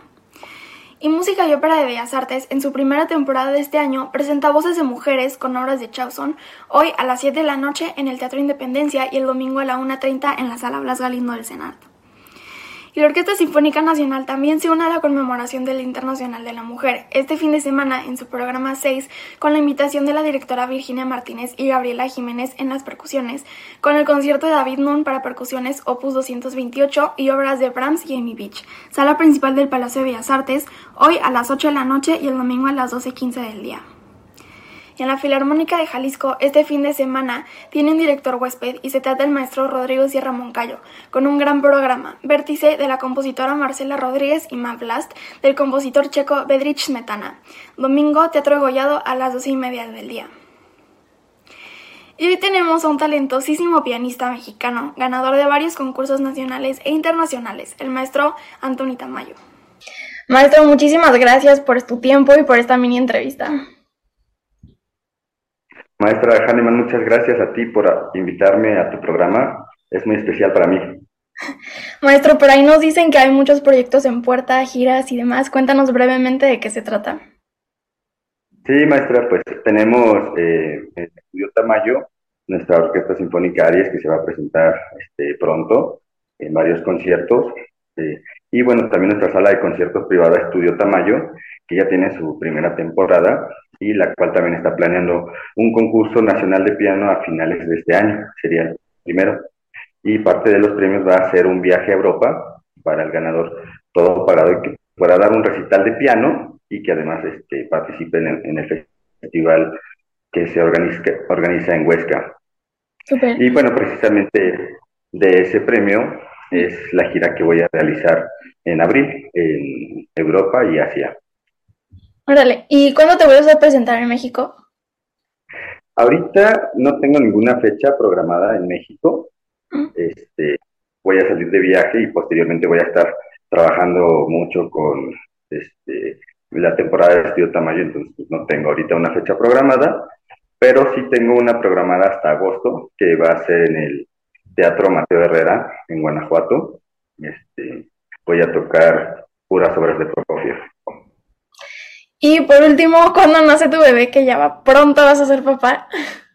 Sí, ahora sí ya este, me tocó ser papá, estoy muy, muy, muy contento.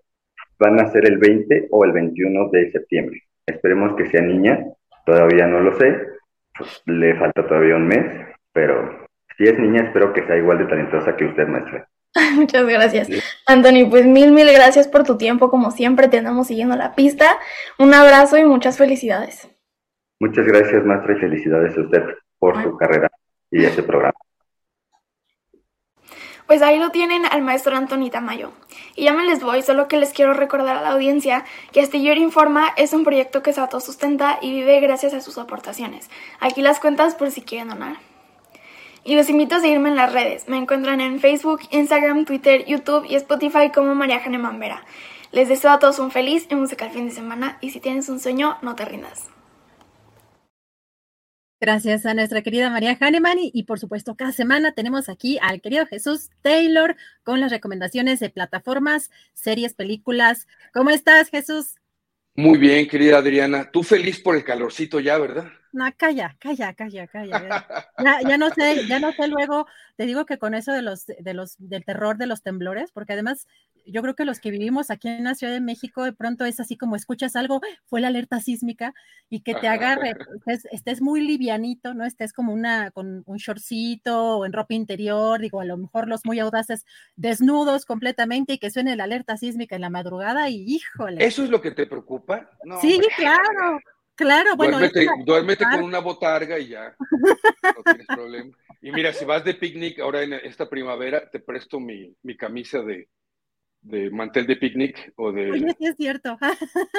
me, me, decían que era eh, camisa de trapo de tortillas. Creo que lo más de picnic. Pero, pero bueno, el calor está tremendo. ¿Cómo estás? cómo lo estás pasando? El calor, a mí sí me gusta el calor, hay que disfrutar todas las estaciones y hay que disfrutar también del cine, Adriana. Hay buenas películas en la sala de cine y aprovechando que estamos en estas temporadas, esta semana se hice eh, cuatro videos, o voy a hacer con el de mañana cuatro, de las tres plataformas, pero también agregué una película para ir a ver a salas de cine, que es precisamente esta que estoy recomendando el día de hoy aquí con ustedes, eh, que se llama Ellas Hablan. El título original en inglés es Women Talking. Eh, es una película que me encantó, me, me, pareció muy, muy buena película. Está dentro de las 10 nominadas a los premios Oscar. Eh, no sé si vaya a ganar. A mí es de una de las tres que más me gusta como película de las diez nominadas y es una película hecha eh, por mujeres, escrita por mujeres, actuada por mujeres y va para todo el mundo. Y pues mira, empieza con un prólogo bien interesante de una voz en off narrándonos unos ciertos sucesos de abusos hacia mujeres. Y como a los tres minutos, cuatro por ahí, nos pone un texto y nos dice, fíjate lo que dice el texto. Lo siguiente, es decir, lo que, lo, lo que sigue en la película, es un acto de imaginación femenina o feminista. Vamos a traducirlo de las dos maneras. Lo siguiente es un acto de imaginación femenina o feminista. Y empieza la historia contándonos lo que, lo que sucedió y la decisión que tomaron estas mujeres ante esos abusos. Es una película que de repente al inicio nos confunde porque no sabemos si estamos en el siglo XV, eh, en el XVII o en una época contemporánea. Prontamente nos vamos a dar cuenta que no estamos en viejos tiempos y esto me pareció muy astuto tanto del libro como de la adaptación. Dice la película que está inspirada en hechos reales. Cuando dicen inspirada quiere decir que sí metieron mucha mano al libro original y readaptaron muchas cosas, pero me parece fabuloso cómo se hace, porque termina siendo un ejercicio de debate, de análisis, de muchas cosas interesantes eh, que los movimientos feministas, que la mujer en general ha venido, contra los cuales ha venido eh, luchando, batallando por tantos y tantos tiempos.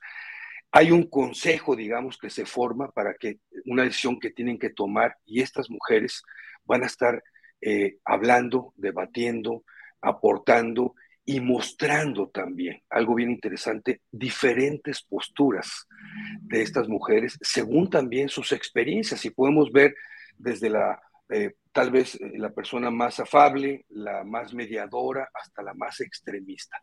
Todo en un reflejo, Adriana, precioso y digo precioso porque es un esfuerzo, me parece importante, de lo que las mujeres hacen en esta lucha. Y a propósito de este 8M que acaba de pasar, ¿verdad? Esta lucha que han tenido por larguísimos y larguísimos y larguísimos años. Es una película que realmente uno tiene que ponerle atención, sobre todo atención a los diálogos y proyectar eh, esto que vemos eh, de la parte de la historia real, proyectarlo a nuestras sociedades, a nuestro tiempo, y no importa si no seamos eh, grupos religiosos o no seamos grupos de colonias de cierto tipo, creo que en la trinchera y en la sociedad de cada uno aplica muy bien lo que vamos a escuchar en esta película. Vale la pena verla. Híjole, pues sí se antoja, Jesús Taylor. Y pues además dices que publicaste otros tres videos. Sí, o sea, ayer eh, hice esta publicación justamente, también la de HBO Max, que la vean, está muy buena película. Al rato en la noche, una de Netflix, que también muy, muy buena película, basada en un libro eh, bastante, bastante bueno también, de espionaje y también de romance y amor y drama. Y mañana también espero que les guste la recomendación porque vamos a hacer un análisis por ahí interesante. Perfecto. Jesús Taylor, tus redes sociales, te seguimos. Eh, lo que Taylor se llevó en Facebook, Taylor Jesús, Twitter, Instagram, también es mi canal de YouTube donde publico los videos y Taylor Jesús Cine en TikTok. Muchas gracias, querido Jesús Taylor, por estas recomendaciones. Nos vemos el próximo viernes. Un abrazo, cuídense, gracias. Un abrazo, Jesús Taylor. Y recuerden asomarse a sus redes sociales para ver las otras recomendaciones. Y nos vamos, recuerden, cada 15 días también tenemos recomendaciones literarias. Tenemos aquí a Daniel Mesino. ¿Cómo estás, Daniel? Buenas tardes. Hola, querida Adriana, querida comunidad astillera. Gracias a todos por seguirme en mis redes sociales de Om Yoga Hoy en Twitter y Buenos Días Abril, novela en Instagram, así como en el blog de los libros de losviernes.blogspot.com. Y bueno, durante la semana, al escuchar una de las mesas, me quedé con dos reflexiones sobre el 8M. Eh, y estoy refiriéndome a las mesas de periodistas que organiza nuestro queridísimo Julio.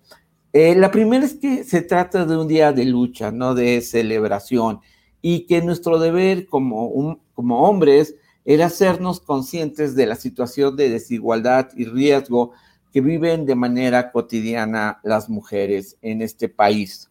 Así pues, eh, la filosofía no solo ser amiga de lo urgente, Pensar requiere de cierta demora y toma de distancia crítica. Y por estas razones, para este fin de semana, eh, quiero compartir con ustedes un libro, un ensayo que coordinan Ángeles Eraña, Fanny del Río, María Alejandra Ramírez y Ángeles Viani Paola Sánchez López. Y publicado por Vanillas eh, Artigas Editores, que es un sello dedicado eh, a la divulgación del pensamiento y que tiene unos años, eh, no es, es una editorial nueva, me hizo llegar este libro que es, un, es el resultado de un esfuerzo colectivo por comprender a raíz de la pandemia una crisis que se agudiza y resquebraja eh, las bases del ordenamiento social que solía configurar la vida moderna.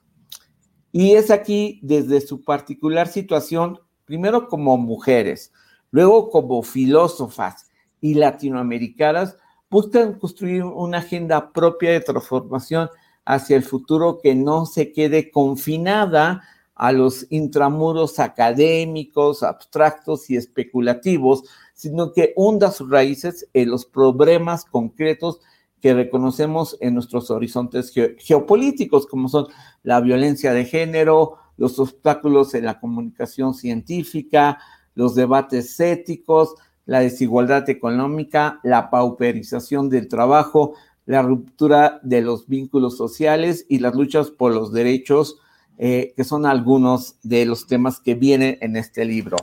Y en este contexto, este libro surge eh, gracias a la Red Mexicana de Mujeres Filósofas, que en coordinación con la oficina de la UNESCO en México, generaron un ciclo de conferencias en web que significaba, bueno, que, que llamaron ellos Filósofas Pensando al Mundo. Y este es el título precisamente del libro que aquí les tengo, Filósofas Pensando al Mundo. Aquí están el nombre de las coordinadoras y que se compuso durante cuatro sesiones, cada una vertebrada por un eje. El primero fueron eh, las mujeres antes, durante y después del confinamiento. Segundo, las relaciones entre ciencia y sociedad. Eh, tercero, otras dinámicas económicas eh, y la nueva normalidad. Y la, última es qué mundo tenemos y qué mundo queremos.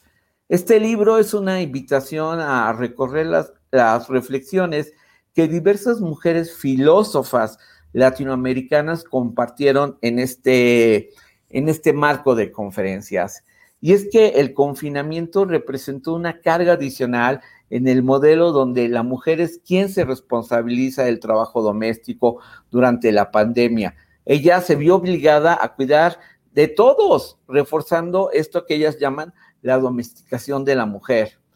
Eh, y la pandemia del COVID-19 produce no solo un impacto en la salud y en la vida, sino que pone de relieve el límite entre el bienestar general y los derechos individuales las diversas formas en las que puede haber afectado, verse afectado el orden democrático y nuestras concepciones sobre la justicia, la igualdad y la libertad. La erupción de una emergencia sanitaria acompañada de la decisión de entrar en cuarentena tuvo una repercusión inesperada en el movimiento de las mujeres en México. Apenas unos días antes de eh, parecía este movimiento que venía cargado de una fuerza imparable, pero el cese de actividades interrumpió este movimiento y lentamente puso en evidencia que ni siquiera encerradas en casa, las mujeres escaparon a las prácticas discriminatorias y de violencia de género. La pregunta, afirma una de las coordinadoras que debemos hacernos desde la filosofía, es cómo habremos de retomar la lucha y cuáles son los instrumentos con los que contamos para combatir la, la violencia de género con la que vivimos diariamente. Así pues, Filósofas Pensando al Mundo se convierte en un libro que incita a la reflexión para contribuir a la lucha de las mujeres por un mundo de equidad. Lo recomiendo ampliamente, es un libro corto, son eh, 110 eh, páginas, 112 páginas más o menos, eh, pero con un lenguaje muy de divulgación no académico, pero sin perder el rigor, el rigor que tiene. Y, la verdad es que eh, uno cuando lo lee, a pesar de la corta extensión, se queda pensando y, lo atrapa y se hace muy consciente de qué fue lo que pasó, de, esto de que nadie habla, ¿no? Entonces, eh, pues yo sí eh, lo recomiendo muchísimo, este libro para este fin de semana, este ensayo. Y finalmente, querida Adriana, eh, Adriana les quiero recordar a toda la comunidad de Astillero que mi novela sigue en librerías y que el 18 voy para Mérida y el 20, o sea, la próxima semana, y el 29 estaré en Mexicali para presentar Buenos Días Abril. Pues, ¿qué tal? ¿Cómo que ves de este libro? ¿Cómo te, se te antoja, no? Claro, Daniel, muchísimas gracias y por supuesto, siempre importante pues esa mirada que además sea aterrizada, ¿no? Que la gente lo podamos entender, la gente de a pie lo podamos entender, que sea, como dices, que no pierda el rigor, pero que tenga también esa, esa visión académica. Y por supuesto, Daniel, te seguimos en tus redes sociales, comentamos las recomendaciones que aquí nos haces y muchísimas gracias. Muchísimas gracias y buen fin de semana y yo ya tengo hambre. Provechito, querido Daniel Mesino, nos vemos en 15 días y muy buen viaje para la presentación de tu libro. Gracias, Adriana. Hasta pronto. Gracias a Daniel Mesino. Terminamos ya esta emisión. Antes quiero agradecer, por supuesto, que ya saben que tenemos aquí a nuestro donador estrella, Saed Bonilla, y también a nuestro querido amigo Nacho Flores, que también por aquí donó hace unos, hace unos minutos, una mención especial que siempre hace comentarios muy lindos, eh, hacen Margarita, a muchas personas que de pronto pues eh, no alcanzamos a leer en vivo todos los, todos los comentarios, pero muchas gracias por la atención a este programa. Recuerden ver a Julio Astillero hoy en la noche con más detalles, más información y nos vemos el próximo lunes porque ya huele a sopita, así que buen provecho.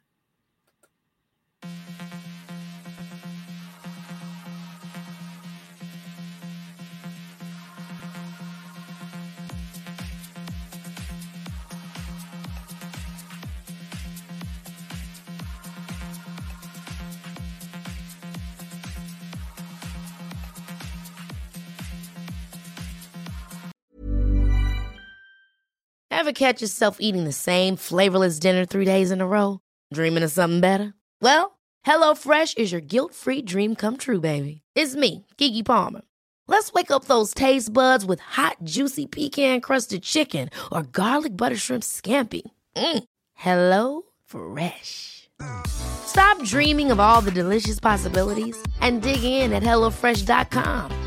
Let's get this dinner party started. Hola, buenos días, mi pana. Buenos días, bienvenido a Sherwin Williams.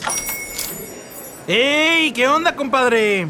¿Qué onda? Ya tengo lista la pintura que ordenaste en el ProPlus app. Con más de 6.000 representantes en nuestras tiendas listos para atenderte en tu idioma y beneficios para contratistas que encontrarás en aliadopro.com. En Sherwin Williams somos el aliado del PRO.